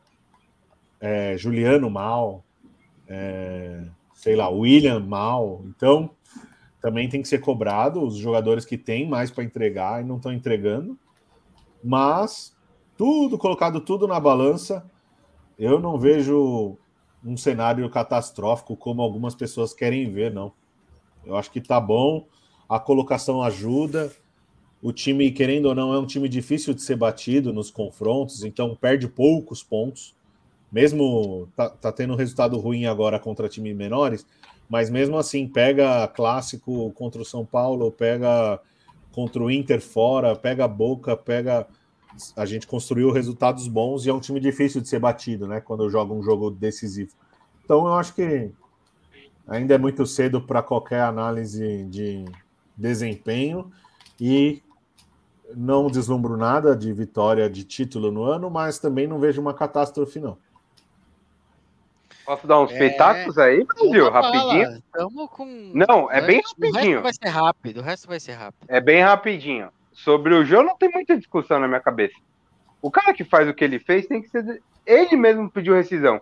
Ele mesmo entendeu que, mano, falou, cara, não tô mais afim. Ele só mostrou isso pro Corinthians na terça-feira. Mano, não tô mais afim. Depois saiu notícia que estão devendo dinheiro para ele. Enfim, o cara não tá mais afim. Beleza, não, não tem muito trauma nessa história do jogo. Aí tem essa história que eu discuti com o Sossô aí à tarde, que é essa questão do futebol brasileiro, essa porra de futebol raiz. Que futebol raiz, mano? Futebol é profissional, caralho. Os caras ganham 500, 600, 1 milhão. Cara, eu nunca vi um vice-presidente de uma empresa, porque esses caras são, na hierarquia, né, do elenco, o, o Gabigol é o presidente da porra do elenco do, do, do Flamengo. Aí ele vai chegar e falar, não, mano, eu resolvo, foda-se, eu sou... Na hora do jogo eu sempre faço o gol, então vou treinar uma vez por, por semana agora acabou. Quero treinar uma vez por semana. Isso não existe. Se o cara pode fazer 80 gols por temporada, o cara tem que ser cobrado para fazer 80 gols por temporada. Só que no Brasil, a coisa que é tão. É, o nível, a gente se acostumou com um nível tão baixo de, de produtividade que o Ronaldo chega aqui com 200 quilos e faz 25 gols na temporada, e a gente fala: Meu Deus do céu, é um fenômeno, tá jogando no meu time. E quanto certo era ele fazer 60 gols. Entendeu? Essa é a diferença. E aí a gente aceita, a gente fala, não, o cara que quebra na balada, o Jô. Cara, pega o Jô e compara com o Caleri, com o Cano, com, com o Rony. Mano, o desempenho bizarro. Mas é o Jô, aí os caras puxam a história do cara lá de 40 anos atrás. Não, o Jô é foda, não sei o quê. Então, assim, não existe. Se o cara pode fazer 80 gols, ele tem que ser cobrado para fazer 80 gols. Não marcar 30 e a gente aceitar os 30. Falar, porra, mano, contratei para fazer 80, você tá fazendo 30? Ah, não, mas o reserva faz 10. Aí então, beleza, então deixa o cara fazer o que ele quiser. Então, eu não concordo com isso. Eu acho que cada jogador tem um nível. O Rony, ele produz aquilo que ele pode e vai ser sempre cobrado por aquilo. O Dudu tem um outro tipo de produção, tem que ser cobrado por pelaquela produção dele. Não a gente chegar e, e parametrizar tudo como se fosse todo mundo igual. Ah, não, mas é porque o Dudu ele é muito diferenciado então ele pode fazer três gols na temporada que a gente pode criticar. E o Rony, que faz 10 e perde 400, a gente critica. A gente mata o cara porque, assim, eu acho que isso é um, um, uma parada que o, o torcedor brasileiro não entende. Então, os caras cobram dois pesos e duas medidas e passa a mão muito na cabeça de jogador medalhão. Então, assim, o William fazer um gol em um ano, quase que ele tá no Corinthians, é bizarro mas o William não tem metade da cobrança que tem o Mosquito, por exemplo, que deve ter o triplo de gols desde que o William chegou no Corinthians. Só que o Mosquito é ruim de bola, o Mosquito não serve. Isso eu tô falando do Corinthians, que tá no Corinthians, né? Mas pode ser para qualquer time. É, mas assim, o Mosquito não serve porque chama Mosquito, tá? Não, mas tudo bem, brasileiro. O não ponto é, não. é eu, fico, eu fico puto. Não é não. Se você quiser trocar com qualquer um ponta lateral ali do São Paulo, eu troco. Um dos treinadores, um dos treinadores, um dos treinadores, falei merda. Um dos narradores que eu mais gosto atualmente é o Everaldo Marques. É, mas é, ele Só agora. que ele, não ele- chama o mosquito de mosquito, cara. mas é porque o mosquito não quer ser chamado de mosquito. Ah, vá pra merda, velho. Ah, E aí, E- e aí também tá preocupado em chamar mosquito em vez de preocupado em meter caixa pra cima dos caras. Não, mas Brasil, Porra, em- a diferença é essa, mano. A gente cobra de. O William pode fazer qualquer coisa. Aí ele faz um lance a cada 10 jogos bonitos, a gente fala, caralho, o William tá voltando. O Mosquito erra todo o jogo, mas tem três gols no campeonato. A gente fala, caralho, é um filha da puta, não, não tem que jogar, muito ruim, e não sei o que. Então, assim, é muito, é muito desproporcional, entendeu? A cobrança. Essa, essa, essa eu tô com o meu Vitor Preareira aí, viu? Essa eu fecho com ele. Então, eu acho isso é um bagulho meio bizarro no Brasil. E esse bagulho de futebol raiz é legal pra gente que joga na, na, na Várzea, que joga no o nosso Futebas aí de terça-feira. Aí é da hora a gente brincar com isso. Agora os caras no profissional. E aí tem muita imprensa, né? Tem cara, é. "Ah, futebol tá chato, futebol não é mais raiz. Então, o, o E o cara você estudou tá- na PUC, nunca jogou bola em porra nenhuma, e o cara quer deu, é, doutrinar o futebol brasileiro. Não, o futebol tá chato. Você tá coberto de Porra, razão. mano. Só que você quer, você tá coberto de razão. Só que aí você tem um cara que pode fazer 30 gols e o cara faz 30 e o quebra a noite, a torcida tá pouco se lixando. Os caras quebra a noite, o elenco tá pouco se lixando, os caras quebra a noite. Mas, Flechinha, ninguém quebra a noite. fa- O cara Quebra. que opera. O, o cara que opera. Você quer falar pra mim que o Gabigol fica dentro da casa dele em 2019? ele não. ficava dentro de casa todos os Mano, dias? mas, não- mas não é todos os dias, o Flecha. Mano, a gente não pode. A gente. Aí, aí é que tá. Aí você usa o, a exceção e cria a regra. Porque, mano, o cara, óbvio, o Gabigol 50% vai ter. um- no mínimo dos jogadores quebram a noite de cada time, quebra, quem independente da quebra a fase. noite, Flechinha? Quebra a noite, Flechinha. O cara pode sair eu não tô uma falando vez. que é todo dia, eu tô falando que em algum momento Não. ele quebra. Quebra uma, duas vezes por mês, o cara sai. Uma se- semana que vai ter um jogo só, o cara não vai viajar, vai passar a semana inteira no Rio, e o cara vai quebrar na noite, Que beleza, que é normal. essa? Que semana Não, é essa? eu tô, eu, tô, eu tô dando um exemplo, Flash. Não Eu, tem. eu, eu duvido, duvido, aposto que você quiser, que o Gabigol em 2019 saía toda semana. Quebra na Um noite toda semana. semana? Saía, não quebra, fácil. não quebra. Ah, Então, mas aí você tem que provar. Porque aí Um vai ser a minha por semana? palavra contra a sua. Eu É acho que- não, você aguardar- acha que sim. Vamos aguardar, vamos aguardar um podcast da vida daqui a Jo- 15 anos quando jogador- ele tiver. jogador tem uma rotina muito rígida, até pra noite. Ó, só para colocar cara- nesse o ponto aí que foi citado. é segunda-feira, é segunda-feira sempre. Ó, eu não sei se é verdade, de Brasil. semana. Eu não sei se é verdade, mas o podcast do Gabigol lá, no lá que ele foi, ele fala que ele é tão, de- é tão dedicado que ele não bebe durante a temporada. Ele só bebe nas férias. Mas, é, Pode, mas aí o pode Flash ser, vai falar que ele pode tá ser mentindo. mentira? Pode. Mas ele falou isso. Mano, não assim, existe. Flash, e assim, se o cara conseguir sair com essa frequência que vocês estão falando que sai e correr e jogar, aí Não, ele é muito mesmo. acima Tem- da média. Mas eu não acredito É. também. Não dá, não dá. É o que eu tô falando. Tem que, cada jogador tem que ser cobrado pelo nível que ele pode atingir. O Veiga pode atingir um nível, o Dudu pode atingir outro, o Rony outro. Ou alguém acha aqui que o Rony, do jeito que ele corre em cada jogo, o Danilo, por exemplo, moleque agora do Palmeiras. Você acha que o Danilo quebra na noite? Não tem como, cara. O cara se mata, o cara corre o campo inteiro, o cara, o cara tá em todo lugar do campo. Como é que o cara vai chegar e, e tomar qu- 3, 4 litros de cachaça e no outro dia treinar? Tem uma recuperação, tem, tem, tem um lado fisiológico, não adianta. Óbvio, ah, mas Não- o cara o cara foi na noite X, no aniversário X. Porra, lógico, ele é ser humano, tem direito a sair de vez em quando. Eu tô falando essa frequência. Os caras, não. Pô, eu vi o Vampeta, o Sossô soltou o Vampeta, o Vampeta falava, mano, eu não chegava a treinar, eu não chegava atrasado nunca em treino. E eu sabia a hora de sair. E a gente tá falando de um cara de, de uma geração para trás. Não, há- não essa agora, atual. E aí a gente tá tomando no rabicó, sabe por quê? O, o, o brasileiro, o, o atleta, né? E o brasileiro em si, ele é mais preguiçoso, ele tem mais dificuldade em entender capacitação técnica, e aí a gente vai pegando tudo isso e vai ficando para trás. O Brasil não ganha a Copa do Mundo. Você acha que o Brasil vai ganhar essa Copa do Mundo? Acho difícil. Vai ganhar quando? Não sei, daqui 8, 10 anos, porque vai ter que nascer uma, uma, um- uma geração completamente com três negros fora de si, de, de série, que o Brasil tem capacidade de produzir, E aí esses caras levaram o Brasil a um título, porque trabalho, base, é, alguns clubes fazem um trabalho de base bom, acho que o Palmeiras, São Paulo, o Santos tem um outro perfil, mas é bom. Tem outros times atrás Paranaense, eu, acho que o Grêmio e o Inter também tem bons trabalho de base. Enfim, mas não adianta, cara. Se a gente se a gente acha que é normal o cara ir lá para noite quebrar e fazer 10 gols na temporada só porque o, arti o reserva dele faz 5, então a gente vai ficar sempre nessa mesmice aí. Chega de timão? Porra, não aguento mais falar dessa porra. Vocês querem falar do Palmeiras? Precisa?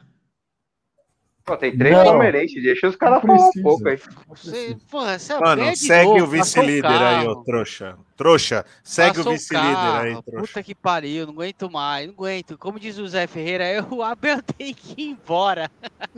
Mano, brasileiros, eu tenho uma coisa pra falar. São três derrotas no ano. Nós estamos em 9 de junho. Provavelmente vai perder quando não pode, mas tá ótimo. Tem que só dar risada. Ganhou de 4 do Botafogo em casa, é isso? Isso. Quatro bom. fora o passeio. Foi, foi um amasso no primeiro tempo. Tá bom. O time contestado aí do Vitor Pereira meteu 3 no Rio de Janeiro no primeiro tempo. Calma, dá uma segurada aí, mano. A gente meteu três no primeiro tempo também. Que isso, Não, né, então, mano? nada demais. Essa empáfia. É verdade, Compensação. velho. Trabalho Compensação com em, números, eu e o Flash. em compensa... compensação em Curitiba. O Trica mais um empate, 14 jogos de vencibilidade. sendo que Agora eu vou multar. Vamos multar todo mundo. desses Não, 14. não vou demorar, não. Não, rapidinho aqui. Desses 14, 12 foi empate, mas tudo bem. Ah, os caras. seis- Talinho, Talinho, São os seis caras vitórias são- oito empates. Os caras passam pano pro Rogério Ceni, vai ser rapidinho. Amigão, hoje, nós estamos alinhados, nós estamos alinhados. Gol foi legal, o VAR não revisou, de novo. O São Gol Paulo não ilegal fez do um- Curitiba. São Paulo não fez uma partida ruim, atacou até o final, perdeu bastante gol, verdade. O Caleri perdeu dois gols que não perde normalmente. O São Paulo estava nervoso na hora de fazer o último passo para finalizar. Fora de casa contra o Curitiba, que está disputando vaga, posição diretamente com o São Paulo hoje, tá ótimo. Vamos pro próximo. Tam- Se alguma também objeção? Também acho que foi um bom resultado. Desses empates todos aí, o mais aceitável, esse é o do Corinthians, né? Mas acho que o São Paulo fez um bom, mais uma vez, um bom primeiro tempo. Um segundo tempo, ok. Dessa vez, o São Paulo não fez um segundo tempo tenebroso. Ali tomou um gol meio que um pouco de azar, né? E um gol irregular do, do Curitiba. Aí o jogo ficou um pouco mais aberto. São Paulo teve alguma chance. Curitiba teve uma chance ali no segundo tempo que acho que foi um chute do Aleph Mang, e não, não foi nem uma, uma chance clara. Ele entrou ali na- no bico da área e chutou, e o, e o nosso goleiro de, de, de Playmobil ali conseguiu não conseguiu encaixar, né? Mas conseguiu defender. E acho que normal. Esse resultado de hoje, completamente normal. Já que Coisa o Talinho boa. falou. O Rogério do- parou de atrapalhar. já, já é uma ótima. É, eu acho que, eu acho que ele deu um- uma recuada, né, nesse sentido. Ele falou, mano, vamos fazer o simples. É. Mas, sim, é chato, né, porque o São Paulo perdeu uma chance. Hoje, pelo desempenho do São Paulo, nessas últimas rodadas, era para o São Paulo estar com seis pontos a mais. E aí estaria na liderança do campeonato. Como não conseguiu administrar da melhor maneira, agora está em, acho que em sexto, sétimo, eu não sei, eu não vi a tabela depois do final aí. Aí deve ser essa aí a classificação de São Paulo. O- E vamos. Ô, Pre, com a assistência que o, o nosso King deu hoje, ele já se consolidou de vez aí como lateral com maior, maior índice positivo no ataque do tricolor aí, né, na história. Ai, ai, Jesus Cristo, cara. Essa É, eu- camisa eu- já foi do Leandro, essa camisa já foi do Eu e o brasileiro pensamos bem diferente. Eu acho o Vocês Reinaldo um malucos. jogador aceitável, mas é que ele tá há muito tempo no São Paulo. Eu acho ele um, um jogador aceitável pro nível do Brasil, mas que já deveria ter saído do São Paulo há uns três anos. Hoje o citado completou 11 anos de clube. Ele teve uma saída, ficou fora acho que um ano ou dois pelo, pela Chapecoense e está 11 anos ao- no clube. Sabe quem contratou ele, o brasileiro? Você lembra quem foi o cara que contratou? ele? Não sei. Ver Ah, se você eu acho que, acho que ainda era JJ, não era? Não, o, o diretor de futebol. O Preá vai lembrar quem que foi. Ser. Diretor de futebol, acho que foi o Leco, né? Não, Aldemar Batista. Lembra desse maluco? É, Lembro, esse daí é o do Rally. É, esse é o, do, é do esse é Rally. do Rally. o amigo do, do Paulo Nobre. É o amigo do Exatamente. Paulo brasileiro, o cara tem 11 anos e um, e um paulista, é isso? É, é Ah. isso. É isso. Não, se, Tá se ele tem 11 anos, ele tava no. Não, na acho que ele tem uma. Sula. Ele tem a Sula e um Paulista. E é Tá isso. bom, e, e, tá bom. e 700 vergonha. É, é, Eu não acho que a culpa é dele, de verdade. O, Eu acho, que a Rive- o culpa, Riverino passou a vida no Corinthians, não tem nada? eu acho que a culpa é do Italac. O Neto, o Neto tem um título no Corinthians. Enfim, Sossô foi bem nessa aí. Acho Isso que, a o culpa- Reinaldo é um jogador comum, hein? Acho o que Reinaldo não tá, não, não é Acho que a culpa é do. Aidar, acho que a culpa é do Paulo. Italac. Concordo com tudo isso. O que eu acho que ele re- o que ele representa é uma década perdida, só isso. Pra mim, a trinca da doença é ele, o Hudson e o condomínio. São três jogadores. ah, Aí tem o Denis, o Su, esses maravilhosos também, todos. Paulo Sidão. Miranda, Sidão. Ah, eu, eu, não, eu, não, eu, não, eu não acredito nisso, porque até dois, em 2004 o grande problema do São Paulo era o Rogério Ceni. Então, assim, depois a gente viu o que o cara fez de, de 2005 para cá. Se você não lembra, eu te lembro, brasileiro. São Paulo e Goiás 2004, eliminação Copa do Brasil, queriam a cabeça Ele do foi- Rogério Ceni, Kaká e Luiz Fabiano. Esses eram os problemas do São Paulo naquela época. 28 Então, não- aqui, amor? Não adianta, não adianta culpar o Reinaldo pelo o que o São Paulo vive é, nesses últimos anos. Óbvio, é um jogador que já deveria ter saído, sim. Mas, porra, mano, o que, que é o Reinaldo perto da história do, dos cardeais lá do Morumbi, dos caras que contratam mal, que jorram dinheiro pela. Nada.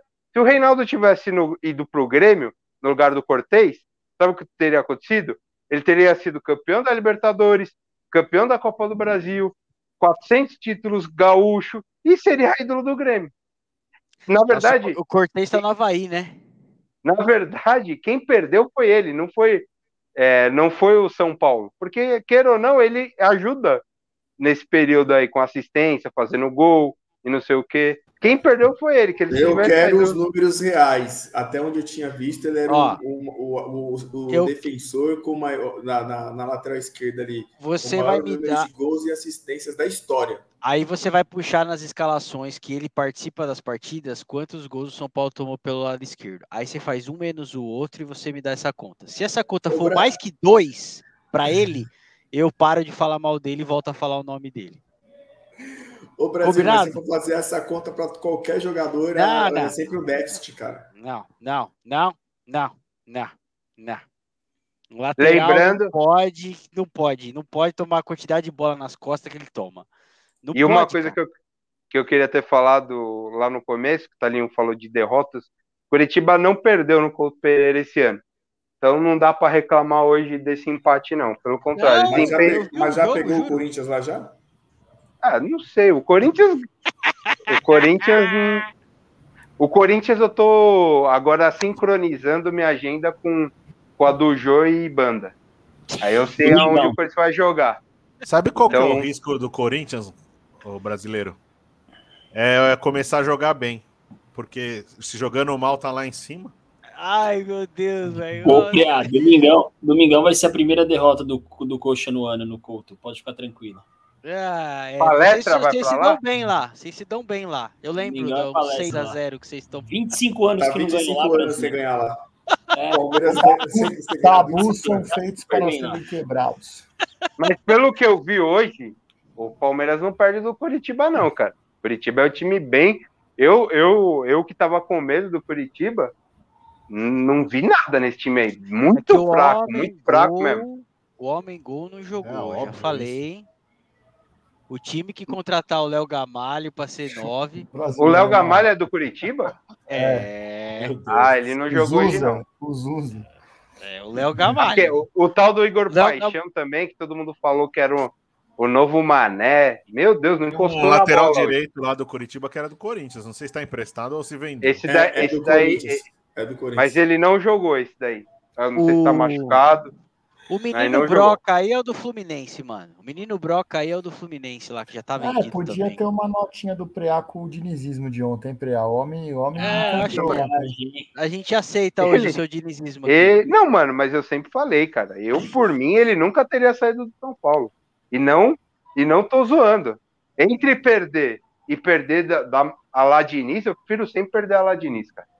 Nada, É, nada, nada me trouxe tanta A satisfação quanto o time do Diniz no- nos últimos tempos. Mano, o São Paulo foi eliminado pelo Lanús num 4x3 ali no Morumbi. Uma das coisas mais lindas que eu já vi. Uma das coisas mais lindas. Eu, o, Ele é o doido, 3, mano. Mano, o futebol bailarino. todo mundo, velho. Até um 6x, 5x1, 6x1, não lembro, contra o Inter lá, que basicamente matou o São Paulo do campeonato, foi lindo de ver. Ele Você não- ninguém eu- esperava. Ele é Ninguém doido. esperava. Parece o. Diniz parece o laranja. Quando tá ganhando de 7 a 2 no Fute Churras, quando você vê tá 9 a 8 o roxo. É, o- Mano, O Diniz foi eliminado esse ano de uma competição ganhando de 10, velho. Vocês têm que respeitar o homem. Ô, Preá, Já faz uns 15 anos que ele é treinador e ele não conseguiu ganhar um não, título ele- aí. Não, mas ó, cara. o brasileiro, ontem a cena foi. Eu assisti um pouquinho do jogo do Atlético e do, do Fluminense.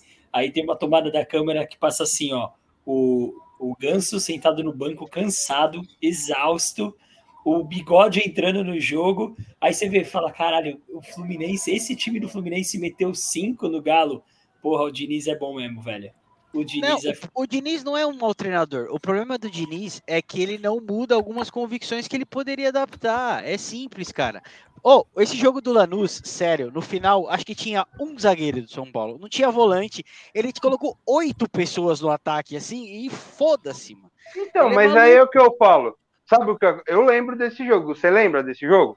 Eu o, lembro. Lanús fez, o Lanús fez 2 a 0 no São Paulo no primeiro tempo. Sim, Acabou, acabou 2 a 1 no primeiro tempo. Ele tinha que fazer três gols no segundo tempo. E aí o cara fez os três gols. E o futebol é isso aí, cara. Aos 49 do segundo tempo, o Lanús jogou uma bola na área e fez um gol. Fazer o esse quê? jogo foi foda. Esse jogo foi foda, cara. E contra o esporte também, que ele tava empatando, perdendo, precisava ganhar. Mas, ó, sinceramente, o que eu o Diniz nunca treinou o Flamengo.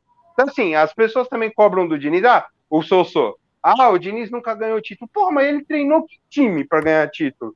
Tudo Tá bem, bom, ah, pera, pera aí, pera aí, pera aí. poderia Você ter quer- ganhado um, um paulista pelo São Flamengo, Paulo. você quer que o Flamengo dê oportunidade para um cara que nunca ganhou um Tá título? pro Dorival. Não, fazer? mas, mas eu é não tô falando que tem. Não, eu não tô falando que não tem que ter que dar oportunidade. Eu tô falando que o Diniz não, nunca treinou grandes times assim, esquadrões, para ser taxado como derrotista. No São Paulo, ele foi na semifinal da Copa do Brasil, foi na semifinal do. Foi quarto colocado do brasileiro, liderando a- uma boa parte. Eu um time que ninguém esperava mas nada. Eu torço, eu torço para ele, para ele ganhar alguma coisa, Não, porque seria eu gosto top. de ver o jogo dele. Eu gosto de ver. Seria da hora ele ganhar alguma coisa com o Fluminense. De verdade mesmo, porque, velho, ele faz uma coisa totalmente diferente do que a gente tá acostumado aqui, velho. Pra mim, que eu Mas tenho a essa- escola gaúcha, Essa seria linha de maravilhoso. raciocínio que vocês estão falando do, do Diniz, quando cogitar e ventilar o nome do, desse Luiz Castro no Corinthians lá, que eu falei, pô, vocês estão de brincadeira. Aí alguns falaram, não, o cara é de fora, tem bom conceito e tal. Que eu olhei o currículo do cara que eu falei, mano, o cara tem 30 anos de técnico e tem um ucraniano. Aí vocês estão de brincadeira, né, mano? Não dá pra contratar um cara desse. Aí, Paulo Souza? O, o, o o não, o Luiz Castro. Aí Ah. o, Renan, o Renan ainda falou: não, mas o cara não sei o que e tal. Eu falei, não, não tem, o cara não tem currículo para apresentar, mano. Não dá. É, é o tipo do, do, do, do Diniz. Eu não Não, o nada, Luiz eu Castro- conhecia esse cara. Você falou sim lá no grupo. Você eu lembro. E eu peguei e falei: o currículo não Olha, tem, não tem nem toma, seu currículo. trouxa. Não tem nem Tem currículo. o print, tem o print. É, ele lembra igual ele falou que o Jô tava errado, mas tava certo. Lembrando que o Abel não tinha um título também. Ah, mas Não, o Abel mas aí, velho. né? Ah. O Flechinha falou Luiz E eu lembro, eu lembro, como, eu lembro como que foi a reação da torcida quando foi anunciado. É. Quem é esse lembra, maluco viu? aí? Só tô Ah. trazendo porque o JJ deu certo. Ele perdeu pro CRB, ele joga muito retrancado, ele não pode Volta jogar. do, volta do Volta Sai Roda do Roda Viva, volta Mas, é, mas aí, aí é diferente, viu? Se o Roda Viva Ó, não acabar. Você pega, você- você pega o Abel. o Abel tem, o, o Abel tem o quê? 40, e- 40 e? Três, eu acho. O Abel tem 43 anos. O Luiz Castro tem 63, mano. O cara é técnico há 30, velho. Mas o Diniz, mas o. Você dá, criticou mano. o Diniz por falta de título, Fletinha. Diniz Não, não tem acho que criticando. seis, Não, seis eu sete gosto anos do de Diniz. carreira. Eu gosto do Diniz. Eu acho Lembrando- que eu, eu, eu falei pra você hoje, se ele chega num time com as peças que ele precisa, ele consegue produzir.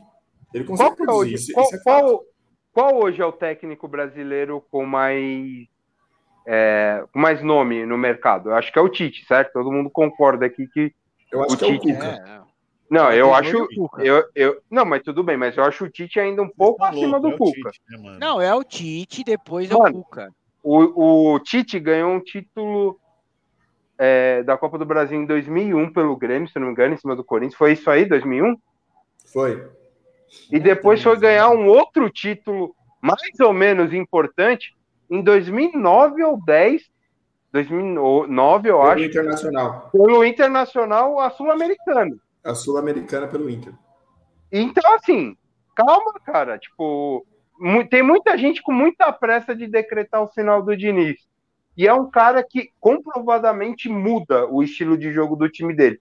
Se até agora não, não conseguiu ser vencedor, beleza, verdade, não ganhou. Mas para mim, ganhar campeonato estadual, enfileirar três paulistas como fez o Carilli, para mim não muda em nada o conceito de futebol se o cara não for bom.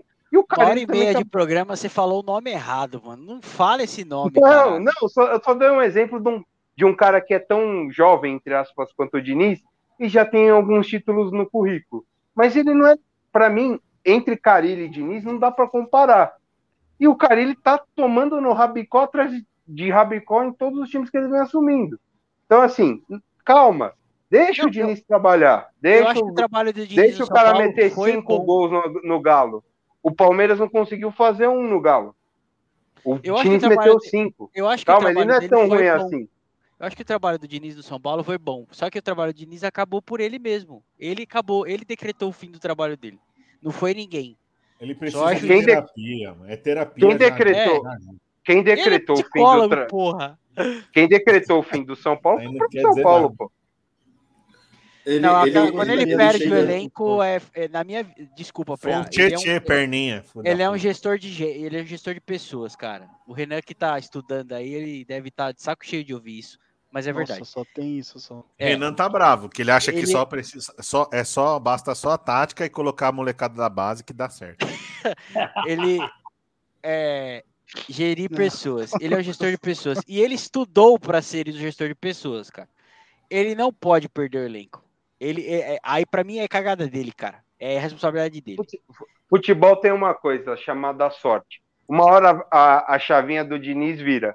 E o Cuca é outro exemplo de técnico que demorou para ganhar o primeiro título importante, e era sempre O questionado. Pelé. Ah, o, o Cuca não sei o quê, é O azarado. Pelé era considerado o pé frio, pô, depois É, do a- Palmeiras. o, o clique é, é isto. O, o Abel, quando chega no Palmeiras, o, Mas, ô, o Preá, Palmeiras não é tinha que- perspectiva de nada, cara. Mas, Preá, você E- tá defendendo aí, a gente tava só brincando. Todo mundo aqui gosta do Diniz. Ah, eu sei que você gosta, não gosta, Sossô. Eu gosto sim, eu tô brincando. mas Mas é que, eu assim, acho- por exemplo, no Corinthians ele não teria.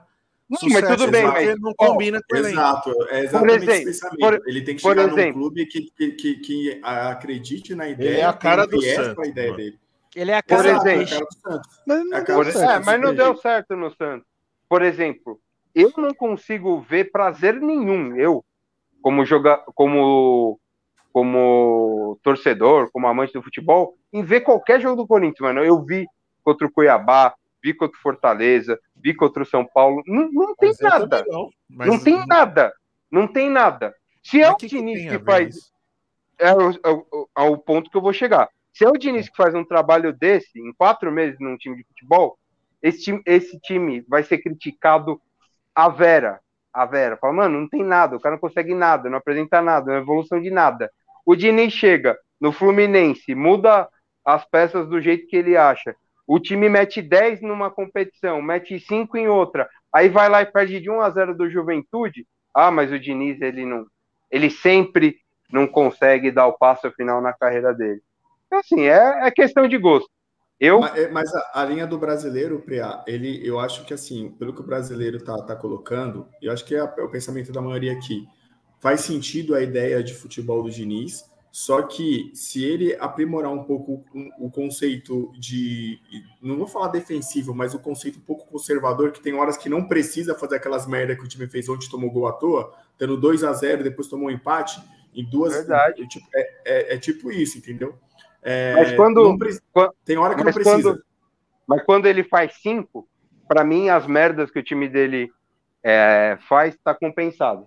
Porque aí entra numa questão de, de como eu vejo futebol. Eu prefiro ganhar de 5 a 3 do que de 2 a 1 1 a 0 Se todo jogo meu time fizer 5 tomar 3, não, eu vou estar mais satisfeito do que de, se ganhar de 1 a 0 que vai ter a melhor defesa do campeonato. Não tem como você assistir o jogo do Diniz torcendo pro time que ele é o treinador e você sair assim, não está trazendo uma pizza embaixo do sovaco, assim, de transpiração. É todo jogo é uma emoção, velho, não tem como. Ele, ele traz emoção pro jogo mesmo, isso é verdade. É, infelizmente a chavinha dele não virou no Tricas, que acho Brasil. que ele teria uma outra carreira. Vai falar do porco cinco minutos ou não? Ou Manda bala, quer falar do porco? Faça a sua análise tá. da partida, velho. Não, na real, na real, eu não assisti o jogo hoje, confesso, não consegui. Jogo às 7 horas é um crime, né? Mas enfim. Por isso que foi vitória. Maravilhoso. Não, esse horário pro Renan é ótimo, nossa, que uma merda. Só o Renan gosta de jogo 7 da noite, porque lá é meia-noite ainda. Não, mas jogo na arena, jogo na arena Corinthians 7 horas da noite pra, pra ir também é uma maravilha, porque sair de lá meia-noite pra vir pra Zona Sul é uma bosta. Eu chego aqui 3 horas da manhã.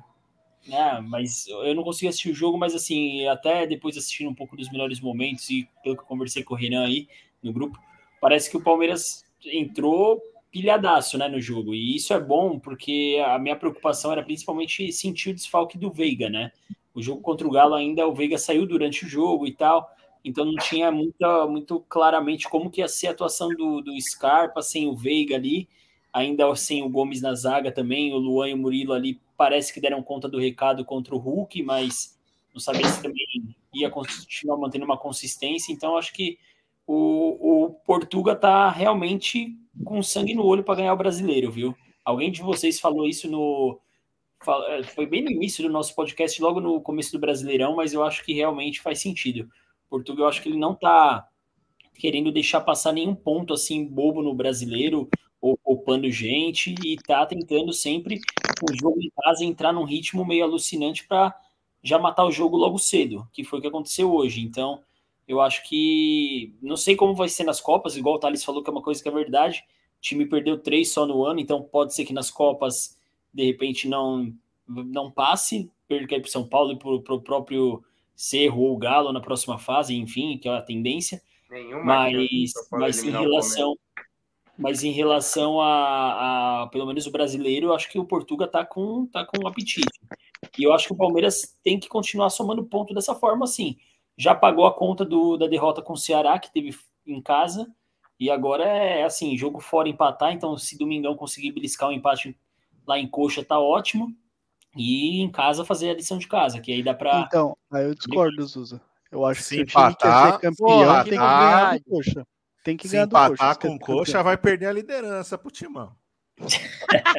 Gente, vocês estão malucos. Vocês acham que é o quê? Tem que pensar o carro em todo mundo. Tá não, não. Flamenguista, não, não, Renan.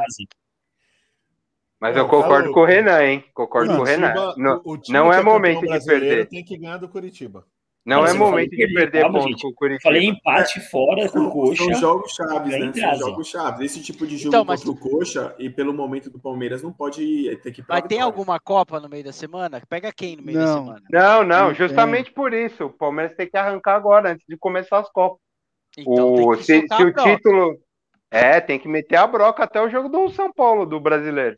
É, porque, porque aí vai perder as três do São Paulo. Os próximos três né? jogos do Palmeiras são aí vai coxa perder fora. as três do São Paulo e aí vai cair em crise. É melhor que foi agora mesmo. Se Olha, coxa aí, fora. Atlético Goianiense em casa no meio da semana. Deus, e é o São Paulo na segunda. São três jogos mano, fundamental. É, eu, eu, eu, acho que Coritiba e Goianiense o Palmeiras tem que tentar fazer os seis pontos. Eu acho que contra o São Paulo é um bom empate. Um empatezinho Sim. é ótimo. Até Aí, porque a gente óbvio, teve uma discussão no grupo, né? Vocês acham que ele vai com o time completo contra o São Paulo e eu tô achando que ele vai dar uma Ele vai mesclar. aí. Ele vai mesclar. Eu acho que ele mescla contra o Goianiense. Não, também. Também. Eu Ó, acho que ele mescla hoje, contra o São quando Paulo. fala que ele vai mesclar, ele mexe em três caras só. E uma homenagem ao meu talinho, que eu não sei nem se tá aí ainda ou se ele já foi embora. Foi Já embora, né? já Foi, já fugiu, foi. fugiu. Já foi. Mas, cara, não tem o que falar do Abelindo. E, esse- e esses últimos dois jogos comprovam o bom trabalho dele no ano. Porque o Palmeiras jogou desfalcado contra dois times, hum, um, óbvio, um dos favoritos ao campeonato, e o outro que vem se consolidando ali no meio de tabela. E o Palmeiras, na minha visão, foi bem. Eu até achei que muita gente criticou o jogo Atlético e Palmeiras. Achei que foi um jogo disputado, cara. Não, não consigo ver o- esse tipo de jogo 3 a 3 entendeu? Ainda mais com o Abel, do jeito que ele é, é Orcaholic, doidaço. O time dele nunca vai fazer um jogo bailarino desse aí de 3 a 3 num- com- contra um time desse porte. Eu achei que o Palmeiras se portou bem, jogou um pouco melhor que o Galo, e hoje o Palmeiras atropelou. E hoje não tinha o Veiga, não tinha o Gomes, não tinha o Danilo, não Tinha tinha o Danilo, sim. Everton. Tinha sim, tinha sim. Danilo Da- jogou. Danilo jogou? Danilo e o Everton. Everton Ixi, eu nem Só vi o Danilo. O... Faltou o Gomes e o Veiga, então. É isso. É, Pô, mas o Danilo não jogar é sacanagem. Fez porra nenhuma no Japão, caralho. Nem. ele chegou, sentou. ele chegou ontem de Ah, tarde. ele e o é que eu- Everton treinaram à noite no CT e jogaram. É que eu vi só o primeiro tempo do Palmeiras ali, depois eu parti pro Tricas, então eu não tinha percebido. Mas enfim, o Palmeiras vai fazendo perfeito na minha visão e muito difícil o Palmeiras não, não ganhar nada ainda nesse segundo semestre. Aí o que, que o Renan E a- falou que discorda aí, Renan? Eu, brasileiro, e a gente não falou do confronto, hein? Do, do tão Copa do temido Ve- Verdazo na Copa do Brasil. Vamos falar. É, Semana, semana que vem. Semana que vem. antecede. Mas, mas aqui 90 a 10, Palmeiras favorito. Ô, Renan, Vamos ver o o que, que, que, vai rolar. que, que você tinha falado que você discordava de mim aí? Que eu não, não consegui. Não, que ele acha que tem que Coxa. ganhar do coxa, de qualquer jeito. Ah, tá. Não, mas isso análise do jogo. Você que viu melhor no jogo do que eu. O que, que você achou? Não, É foi o meio- que eu te falei no grupo. Eu acho que o Palmeiras jogou muito bem. É, O primeiro tempo, principalmente. E o segundo tempo administrou. Colocou, né? Rodou algumas, alguns jogadores. É, Fabinho entrou bem novamente, o que é É, foi bem importante. contra o Galo. Foi bem contra o Galo. E Ele entrou bem, o Verón entrou muito bem também, eu achei. Mas é, foi o que eu falei, é, o Palmeiras jogou, fez o jogo perfeito no primeiro tempo, teve o gol anulado, teve bola na trave, no segundo tempo ainda teve duas cabeçadas que passaram perto, teve o gol anulado também no segundo tempo. E é isso, era um jogo importante, tinha que aproveitar os desfalques também do Botafogo, né, sem o Erisson, então o ataque dos caras estava mais desfalcado. Não, realmente o Erisson é um cara fundamental. Não, mas talvez ele É, prenda o mais o Murilo e o Luan, entendeu? Toro É o. Hulk, é o Hulk, é o, é o Hulk do Rio. Eu- será que o. Abel assistiu o VT do Corinthians 3, Botafogo 0 no primeiro tempo lá? que o William vai merda. Não, O, O Sossô, é ele tem- Você já viu que o. Sossô ele É só pra tem dois jogos pra pariu. falar? Ele só fala de dois jogos no ano. É esse do Botafogo e o do Havaí. Não, mas você viu aquele jogo do Botafogo? 3x0 Não, do Botafogo. não. O Havaí 3x0 foi o- do Botafogo. Mas teve aquele teve- jogo lá, o 3x0 do Botafogo. Do Havaí teve um pouco de sorte. Eu tô falando do Botafogo porque quando o Palmeiras goleia o Botafogo, parece que ganhou do, do River Plate na Argentina. E o Botafogo é fraco. Ah, mas a Cuiabá é- consistência do Palmeiras O é boa, né? Botafogo, o Botafogo é o Palmeiras de 2000 e- o primeiro ano do Paulo Nobre lá. Cara, é, é igualzinho, velho. Sossô, segue meu pau. Com essa frase maravilhosa, a gente encerra esse programa. E queria já deixar de adiantado aqui o meu muito obrigado para todo mundo e desejar o meu boa noite. Renan, dá seu boa noite aí. Ô, boa noite a todos. É, eu queria me despedir com uma frase que eu vi que o Maurão postou algumas horas atrás, que o Dorival é o melhor nome para esse momento do Flamengo. Renato É. Maurício Prado também. que falou boa a mesma noite a merda. todos. Zuza, dá seu boa noite. Boa noite, rapaziada. Muito bom estar com vocês aqui, ter a presença do nosso pagodeiro Flechinha em homenagem ao Jô. Isso valeu a noite, rendeu bem a, a discussão aí. E Sossô, não adianta, Sossô, dá para ver no seu olhar que você já está tremendo com essa reta final aí de de mata-mata, de Copa do Brasil, Libertadores. O Verdazo mais um ano aprontando, hein, Sossô? Boa noite para vocês. Ai, Sossô, dá seu boa noite, já que você foi homenageado. Bom, se o Corinthians nessa crise que tá, com apresentando esse futebol de merda, com o jogador sendo pego em balada com Tantan, é, o artilheiro da temporada com dois gols, Mosquito e companhia, a gente está é, disputando a liderança rodada a rodada com o Real Madrid das Américas. Imagina quando melhorar. Boa noite. Ai, dá seu boa noite, Flechinha. Eu vou nessa linha do Sossô aí. Se melhorar, fudeu, né? A campanha de 19 aí do Flamengo fica para trás. É, eu acho que bom o Palmeiras tomar cuidado que as derrotas, quando começarem a surgir aí, vai ser uma eliminação atrás da outra. Valeu, rapaziada. Ai, Jesus Cristo. Preá, dá seu boa noite aí. Boa noite, Sossô, Flechinha, é, Renan, brasileiro. É, eu queria parabenizar mais uma vez o Verdazo e estamos na frente na final da NBA, 2 a 1 Chupa Sossô e seu Curry. O verdadeiro Verdazo tá, tá liderando na NBA. Curry é, é um time de obradores, velho. Aqui, ó. Celtics Obrador. Vai ser. Ah, um papai, é Celtics campeão da NBA, Palmeiras é, campeão da Libertadores. Eu, eu esqueci de citar um ponto aí, é, seguindo o exemplo do nosso Vitor Pereira.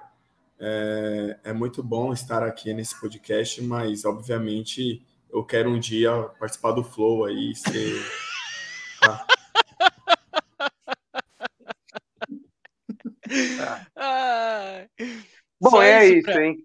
Não, é só isso. O, o Thales vai ouvir depois, para pegar o finzinho, que ele é fanático por esse podcast, mas como ele saiu chorando aí, tava falando de tabu é para ser quebrado com relação ao Curitiba, ele tá muito empolgadinho, né?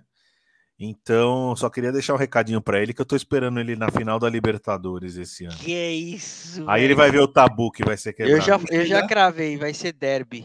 E eu quero que vocês se danem. Eu vou dar muita risada nesse jogo. Renan, sua passagem tá paga para você vir assistir se, se, se isso acontecer.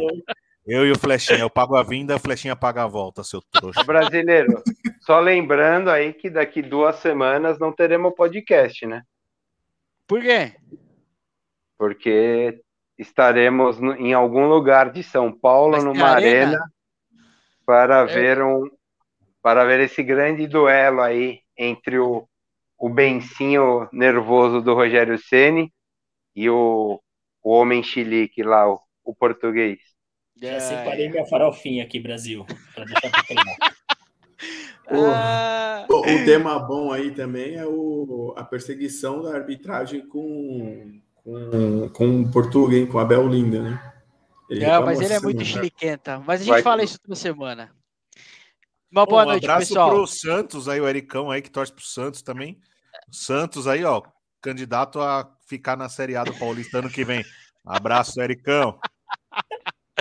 Falou, rapaziada. Tchau, tchau. Valeu, rapaziada. Falou, abraço. É nóis.